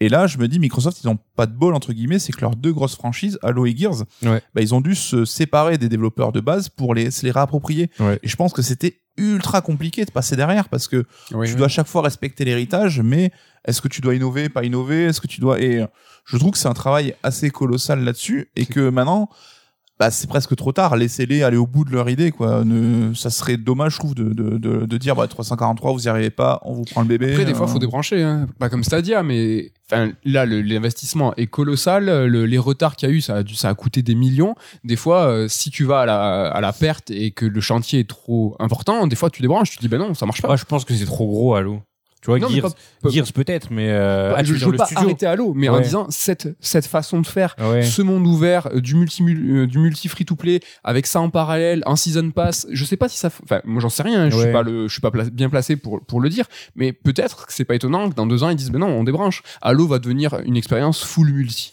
Et puis on va donner à notre studio où on va reconstruire, euh, reconstruire 343 avec des nouvelles têtes pensantes et on va repartir sur un je sais pas un jeu de 10 heures euh, full. euh, Ouais, mais sans garantie que s'ils fassent mieux finalement. Après, t'as- oui, bien sûr, C'est que l'alternative, à part faire revenir Bungie, ce qui serait peut-être le souhait de certains fans, mais qui me paraît très compliqué. Non, mais euh, 343 euh, a fait, euh, pour des fans comme Ken, euh, deux Halo peu convaincants et un Halo Infinite avec un multi exceptionnel et un moteur incroyable. Et euh, tu vois, ils, sont, ils, ont, ouais ils, mais ont ils sont déjà, sur la bonne voie ils ont déjà un bilan, quelque ouais part. bien sûr ouais parce qu'au final Je on veux a, eu, pas les enterrer. Hein, Non, bien sûr. que- on a eu plus de 343 que de Bungie en 2021 c'est que 343 ils sont aux commandes depuis 10 ans Bungie ils avaient fait 10 ans aussi euh, d'Halo donc du coup là on est on est sur la bascule et c'est vrai qu'au final le bilan il est pas incroyable après c'est vrai que c'est c'est pas la même époque, les jeux prennent plus de temps à être développés. C'est vrai qu'ils ont mis beaucoup de temps aussi à rebondir et le parallèle avec Gears, il était très intéressant, Nico, parce que c'est la même chose. C'est genre un studio qui naît sur les cendres 2, un studio qui est créé pour une licence spécifiquement.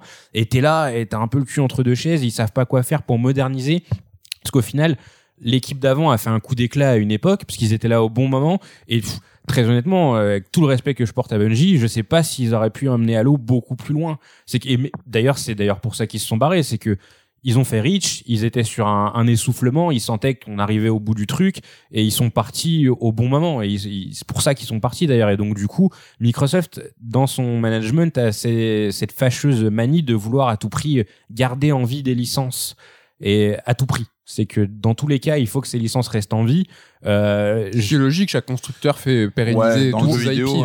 ouais. Ouais, mais c'est c'est c'est au détriment de beaucoup de choses. C'est au détriment de nouvelles IP même. Tu vois, c'est que euh, toutes ces équipes qui sont euh, destinées à Halo et à Gears, elles bossent que sur Halo et que sur Gears et du coup, il y a pas grand chose de nouveau qui naît. Et je trouve ça vraiment bizarre d'avoir un studio qui est désigné pour faire un jeu et tu passes 10 ans à faire le même jeu et t'as pas le droit de faire autre chose en fait. Je trouve ça vraiment, d'un point de vue créatif, je pense que ça fatigue un petit peu de passer toute sa vie. C'est à- vrai. Ouais, c'est vrai. Mais c'est vrai qu'il y a des rumeurs que Coalition serait en train train de faire un jeu inédit avant de s'attaquer à Gear 6 Mhm. et ça peut les revigorer comme tu dis ça je pense que c'est une bonne piste là-dessus Ouais, clairement. Ouais. je pense que ces deux licences Microsoft elles ont besoin du même traitement qu'a eu God of War chez Sony d'une sorte de reboot qui change la base mais qui ressort en meilleur jeu quoi mais le problème c'est que God of War ben, il y avait quand même les têtes pensantes de l'époque qui sont revenus au chevet de la licence Ouais. avec euh, euh, Bah là, on a Cory eu. Barlog. On a eu Titan là. qui est arrivé qui sur le tard, mais euh, ouais mais il est arrivé sur la dernière année Ouais, pour sauver les meubles il est arrivé très Peut-être tard. qu'il a réussi, mais pour le coup, peut-être que c'est lui qui mériterait d'être à la tête du renouveau d'Halo et euh, d'aller vers une nouvelle direction. Après, à voir, mais je pense vraiment que on a un bilan qui est quand même assez euh, négatif, mais euh, ou qui peut paraître négatif, mais j'ai vraiment beaucoup d'espoir pour Halo Infinite et c'est con de dire ça alors que le jeu est sorti. Mais euh, ouais, je considère que c'est un jeu qui est loin d'être mauvais. Et puis je pense vraiment que le solo aujourd'hui, ça a pu euh, une grande place dans l'histoire d'Halo et ça en a jamais trop eu au final. C'est que c'est un, Ah oui. Ouais, c'est un jeu qui s'est très vite démarqué par son multijoueur. Euh, la campagne, c'était un truc qu'on faisait euh, en speed et qui était cool. Hein. C'était vraiment des, des superbes campagnes. Je pense que ça a eu une importance pour Halo 1, 2, 3 déjà, c'était une autre affaire. Et en fait, Halo 3, c'est un grand jeu parce que c'était un peu le Fortnite de son époque. Je m'explique. En fait, Fortnite, aujourd'hui, les gamins, ils vont dessus pas pour jouer à Fortnite, mais pour passer un moment avec leurs potes. Mm, mm. Et à l'époque où nous on jouait à Halo 3, c'était la même chose. C'est qu'en fait tout le monde devait acheter Halo 3 parce qu'au tout début il n'y avait pas de groupe d'amis, on pouvait pas parler à travers les jeux et donc du coup pour tous discuter ensemble on mettait tous Halo et on allait faire de la forge, des parties perso, enfin on s'en foutait. C'était vraiment un phénomène de société Halo. Tu vois. Et je pense vraiment que le jeu tire sa force du multi et que le solo c'est peut-être un truc un petit peu à côté. Donc c'est vrai qu'aujourd'hui là c'est une émission qui est plus consacrée au solo parce que vous êtes deux joueurs solo, mais je pense vraiment que sur le multi il a quelque chose à tirer et moi par exemple je vois Pazou qui a qui a joué à Halo avec moi, on a joué à Halo 3 et Reach ensemble et on était justement de cette époque où on se réunissait tous pour jouer à Halo. Euh, il a rejoué à Halo Infinite et il y joue euh, quand même assez souvent. Et je vois plein de gens, par exemple sur le Discord de Merugezu, pareil, qui avaient lâché Halo avec le 4, le 5 et MCC. Et là, ils jouent à Halo Infinite et ils kiffent. C'est que ils ont réussi à renouveler leur fanbase, à ramener des gens qui en avaient plus rien à foutre d'Halo.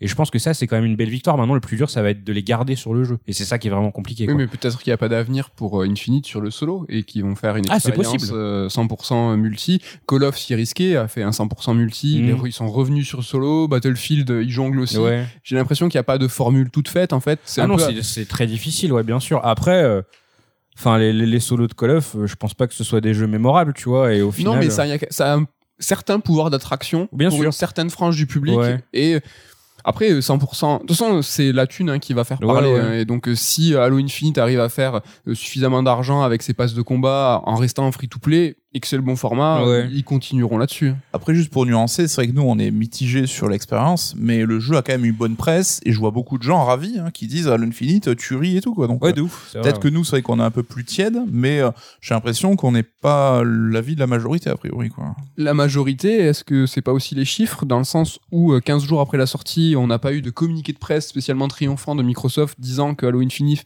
Infinite avait éclaté les chiffres, avait éclaté Forza? Il y a dans un raid alert précédent où je pensais, où je parlais de Forza Horizon, j'alignais les chiffres et les Mhm. records de Forza Hor- Horizon 5 qui éclatait le nombre de préventes, le nombre de gens connectés, le nombre de téléchargements. Et à chaque fois, je disais, attendons, Halo Infinite Ah arrive ouais. et va l'ouvrir en 3. On en était persuadé. On en était Et persuadé. s'il n'y a pas eu CP, c'est que bah, il n'y a pas les chiffres qui suivent, quoi. C'est sûr. Parce que Forza, il communiquait quotidiennement. Ouais, de ouf. Tous les jours, il Ouais, disait. après, c'était très surprenant pour Microsoft. C'est qu'ils le font pas d'habitude. oui, c'est vrai. Parce que, mais, mais ils communiquent pas parce qu'ils ont pas de Oui, bons oui. chiffres à Oui, communiquer.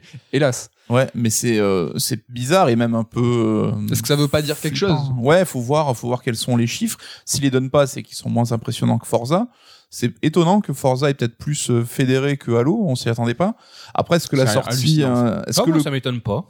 C'est vrai? Ouais. Ah non, moi je trouve Enfin, ça je- hallucinant. Je trouve que Forza Horizon, c'est vraiment le jeu, euh, bah, tout le monde peut y jouer et même si tu kiffes pas les jeux de voiture, euh, bah, tu sais, tu l'allumes, t'essayes et machin, tu sais, là, il y a le, le feel good un peu, tu vois, dans Forza Ouais. Horizon, quoi. Tu vas faire deux, trois conneries, conneries sur la route.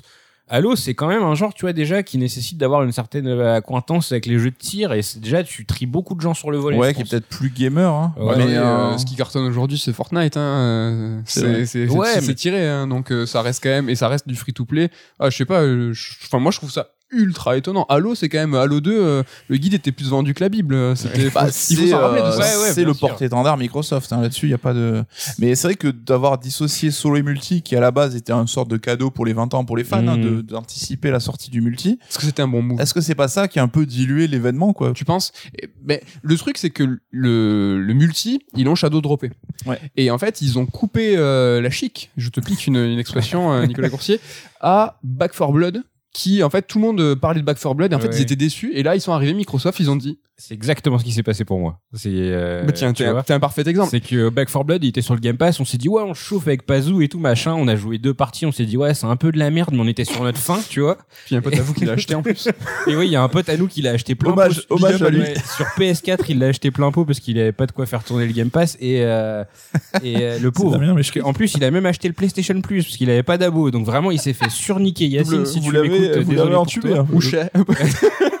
Ouais, mais on y croyait, tu vois. Mais au final, bref, le jeu était éclaté et on était un peu sur notre fin. Et là, oh, tiens, il y a Halo Infinite. Et du coup, on s'est foutu dessus et on a pu bouger. On est dessus depuis. Et ça, je pense, ça a été une belle surprise. Et eux, les premiers. Je pense Mhm. qu'ils s'y attendaient même pas parce que c'était euh, dans leur, euh, enfin, c'était un jeu Game Pass Back 4 Blood. Mhm. Donc, euh, ils avaient pas intérêt à, à couper un robinet pour en ouvrir un autre. Ouais. Ils pensaient vraiment que ça allait alimenter, euh, le, enfin, le multi de Halo Infinite allait alimenter la hype sur le solo et que ça allait monter, monter, monter. Ouais. Ouais. Et là, en fait, ils ont tué Back 4 Blood. Moi, je, bizarrement, je trouve que c'est un super bon move. Parce que ça a été comme ça sur 15 jours, Ouais. 3 semaines, un truc qui, a- qui est monté. Bah, D'un point de vue très parce que je joue pas au multi, mais j'ai rarement vu ces dernières années un jeu multi, euh, free-to-play ou pas, faire autant consensus autour Ouais, de sa de qualité, ouf. quoi. C'est clair. Et euh, là, même cette année où on était tous en train d'attendre Call of, euh, Battlefield, le retour de Battlefield, j'ai l'impression que c'est Halo le gagnant euh, du C'est vrai. duel, quoi. Parce que même Battlefield, quand je l'ai vu arriver, je me suis dit, ah merde, je sais pas s'ils avaient pensé à ça, mais ça va être compliqué avec Battlefield en face. Et au final, Battlefield a eu un accueil plutôt euh, froid. Et euh, pareil, les gens se sont rabattus sur Infinite. Et toujours pareil, à mon échelle, moi, euh, bah, il y a le Discord de Merugezu qui existe depuis 4 ans, je crois. On avait réussi à faire une soirée où on était 8 ou 9 à jouer à Monster Hunter et c'était un peu historique qu'on soit 8 ou 9 à jouer au même jeu. Et là, Halo, euh, à nouveau, on est monté, je crois, max, on a dû monter à ouais, 9-10, pareil, à jouer tous au même jeu en même temps. Et je me suis dit, ouais, c'est ouf que le, le jeu fédère autant parce que je m'attendais à ce qu'on soit trois pelés à jouer ensemble et il y a eu du monde qui Mm. est au moins à essayer le jeu, quoi. Bon, désolé, je recentre un peu sur le solo, mais sur ce qui est de Noël, le jeu de Noël, c'est vrai qu'on a beaucoup dit, hein, nous les premiers, qu'il n'y avait pas eu de gros triple A, de grosses licences. Il y a eu RE8 Village, euh, Ouais. la suite d'une grande saga. Il y a Halo Infinite, mais tout le monde a zappé Halo Infinite. Personne n'en parle. C'est Est-ce que c'est hein. triste? Est-ce que c'est Mais c'est Damien qui m'a fait tiquer quand on a enregistré le Third Strike de toute l'équipe que vous aurez dans quelques jours, où on faisait le bilan de l'année en mode où sont les triple A? Et Damien qui dit ouais Halo Infinite est en train de pleurer Ouais, dans ouais. son coin recroquevillé quoi parce que on l'a tous on le considère pas tous à la hauteur de ce qu'il représente en fait Bah ce oui. qu'il aurait dû représenter et c'est peut-être là tout le problème en fait quoi. Et au-dessus de ça, est-ce que Infinite, c'est le porte-étendard que Microsoft a- attend, dont il a besoin? On rappelle, à vite fait, les chiffres, quand même, 81 millions d'exemplaires pour la saga dans son ensemble. hein, c'est top 20 des licences les plus vendues au monde. Des chiffres du, euh, de novembre 2021. Halo, c'est pas n'importe quoi. hein. Ouais. Mais j'ai l'impression qu'on en parle comme d'une vieille gloire. Et là, je vais vous parler d'un truc que je kiffe, mais c'est Gran Turismo. Gran Ouais. Turismo, c'est c'est un truc quand même. l'ancien boss quoi mais C'est, Gran Turismo, euh, c'est le. Ouais, c'était un truc il y a c'est un peu 15 ans, C'est un peu fini. Donc là, on attend GT7. hein, je croise les doigts pour de vrai.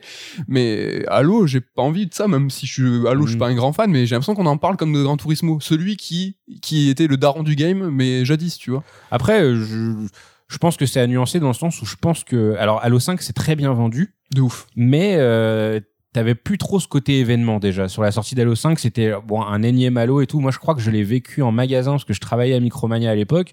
Ouais, c'était pas une sortie de, euh, de Red Dead, hein, Halo. C'était vraiment très calme.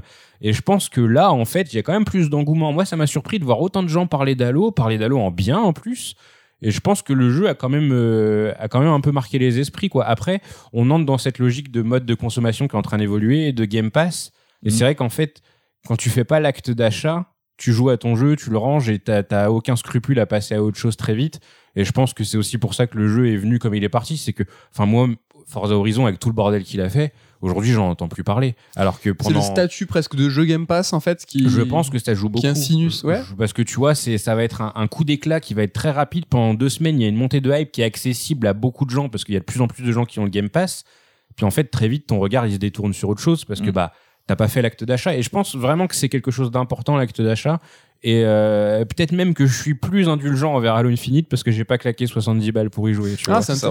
C'est fort possible parce que je pense qu'à une époque, je le sais très bien, si j'avais acheté un jeu à 70 euros et que je vous disais, ah bah il sera fini dans 6 mois, il y a pas la cop, il y a pas la forge, le multi est dégueulasse, j'aurais pété un câble. Là, c'était dans mon Ça abonnement. s'appelle de l'accès anticipé. en fait. Ouais, voilà, non mais c'est ça, mais c'est totalement ça. Et là, c'est dans le Game Pass. euh, bah au final, le Game Pass, je l'ai, j'ai pas dépensé un centime de plus. Bon, j'ai payé mon Battle Pass pour Halo. Est-ce que t'es pas un peu plus engagé sur le multi parce que t'as aussi mis ta pièce? Peut-être. Non, parce Non que quand ça me saoule, euh, ouais, c'était que 10 balles, tu vois. Au final, 10 balles, là, je suis à 70 heures de jeu sur Halo quand même. Ça va, tu vois, dans tous Ouais, les mais en proportion, en tout cas pour Microsoft, ça c'est fondamental. Si chacun mettait 10 balles dans le multi, c'est Oui. là où ils veulent, euh, Ouais, bien ils sûr. veulent ouais. tous nous amener. Ouais, nous, ils ont perdu avec Ouais, nous. euh, ouais, mais j'espère justement qu'ils ont bien calculé leur coût parce que 6 ans de dev, je pense que le budget du jeu, il doit être assez conséquent. J'espère qu'ils s'y retrouveront avec euh, tout ce qu'ils ont prévu euh, pour Surtout qu'il y a eu une rallonge d'un an euh, absolument pas prévue. Là. Ouais.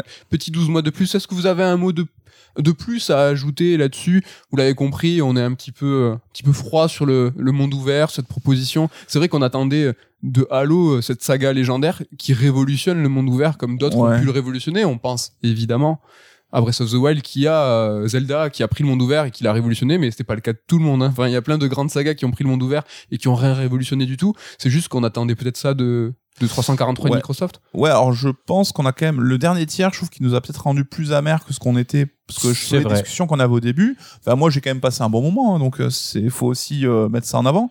Après j'attendais rien de Halo parce que je suis pas spécialement un fan, donc pour moi le côté euh, flagship et tout c'est pas là où je l'attendais.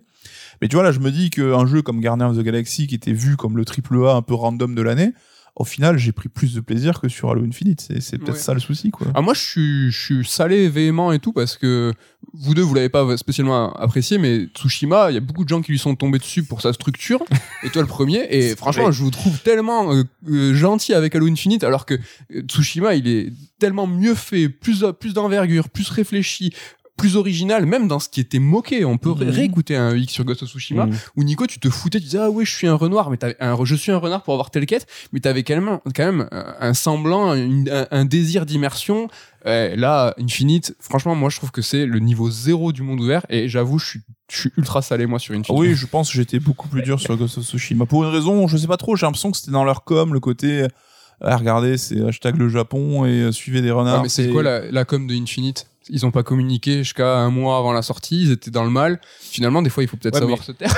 Après, peut-être que c'est moi, c'est mon point de vue, parce que ouais, moi, je joue à tout Halo, au solo et au multi. Mais enfin, euh, encore une fois, tu vois, la campagne d'Halo, c'est euh, c'est 25% de mon appréciation globale du jeu. ouais, tu vois. ouais, ouais. Donc c'est c'est pas tout. euh, le fait que l'open world soit claqué, c'est pas tout le jeu. Bien Là sûr. où Ghost of Tsushima.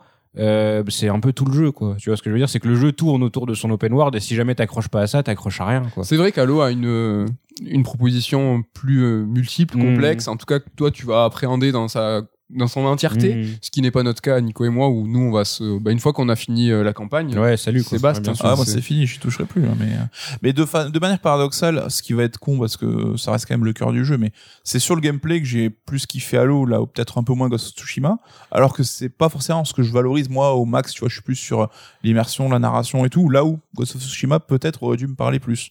Donc il est sur cet entre-deux bizarre. Alors peut-être que je reviens un peu à l'école du gameplay que j'avais délaissé. Oh là, ça y je ne est, sais pas, je ça ne sais joue pas. en, ça joue en légendaire. c'est vénère. Mais il me plaît pour des raisons que j'aurais pas forcément anticipé en amont, quoi. Et je pense que c'est le cas de beaucoup de gens de prendre ce avoir ce plaisir manette en main mais c'est vrai que là-dessus ils ont ils ont cartonné quoi ça marche vraiment Le trop bien. gameplay reste parfait. Ouais. Peut-être ça, on va finir sur, euh, sur ce mot. euh, Ouais. C'est de, c'est de la C'est boule. quand même important. Non, non, c'est vraiment incroyable. Merci Nico, merci Ken pour vos Merci avis éclairés euh, sur Halo Infinite et sur l'ensemble de la saga. Juste un petit mot sur la- le format Sur Strike EX. Donc voilà, on essaye de traiter un jeu d'actualité parce que c'est toujours intéressant d'être dans la hype du jeu et pouvoir en parler du début à la fin, d'essayer de décortiquer ça. Euh, on voilà, on vous renvoie à- aux neuf précédents épisodes. On en a fait neuf quand même. déjà. Euh, parmi eux, il y a Last of Us 2, FF7 Remake, Death Stranding, Cyberpunk, Ghost of Tsushima et les mondes ouverts. Animal RE. Crossing. Comment? Animal Crossing. Euh, Eh oui, mais j'ai pas fini. Euh, RE8, No More Heroes, Shenmue 3 et Animal Crossing. Voilà. Voilà, si vous avez euh, du coup euh, raté les épisodes à l'époque parce que vous avez peut-être pas fini les jeux et qu'aujourd'hui sont terminés, ben, n'hésitez pas à Voilà. regarder un petit peu ces précédents épisodes. Ça reste Le- intemporel à l'écoute. le prochain ce sera quoi du coup? Alors le prochain ne sera peut-être pas du jeu vidéo. Oh. Ah oui, c'est vrai qu'il y a ça, j'avais oublié. Mais néanmoins, c'est intéressant euh, parce qu'il y a grave de trucs. Euh, Peut-être Horizon. Elden Ring, certainement. Elden Ring, Elden- ouais. Elden- Ludo, mais euh, Horizon, c'est avant, je crois. Ah ouais Horizon est avant. Après, je sais pas si ce qu'on aura envie de faire un Strike X sur Horizon. Après, en général, les Strike X, faut être au moins 3, non? Oh non, on a fait à deux. C'est vrai? Cyberpunk, Ouais, on a on- fait à deux. ouais. Ah oui, c'est RE, vrai. exact, on a ouais. fait à deux. Ah vrai. oui, vous l'aviez euh, cartouché méga vite le jeu, du coup on n'a même pas eu le temps de faire le podcast avec vous. Ouais, c'est vrai. Mais tous les trois, on est un, une petite team X. Là, ça Ouais. fait plusieurs qu'on fait tous les trois. Ben, merci à tous pour votre écoute, votre fidélité. C'est le dernier pod... Non, c'est pas le dernier podcast. Dans quelques jours, vous allez avoir euh, un euh, super truc Ouais, de fin on, d'année. on a enregistré trop de podcasts d'un coup, donc On on, est un peu perdu. En tout cas, celui-là est intemporel. Donc, Ouais. euh, bonne année, joyeux Noël. Et si jamais, portez-vous bien. joyeuse Pâques. Bye bye. Bye.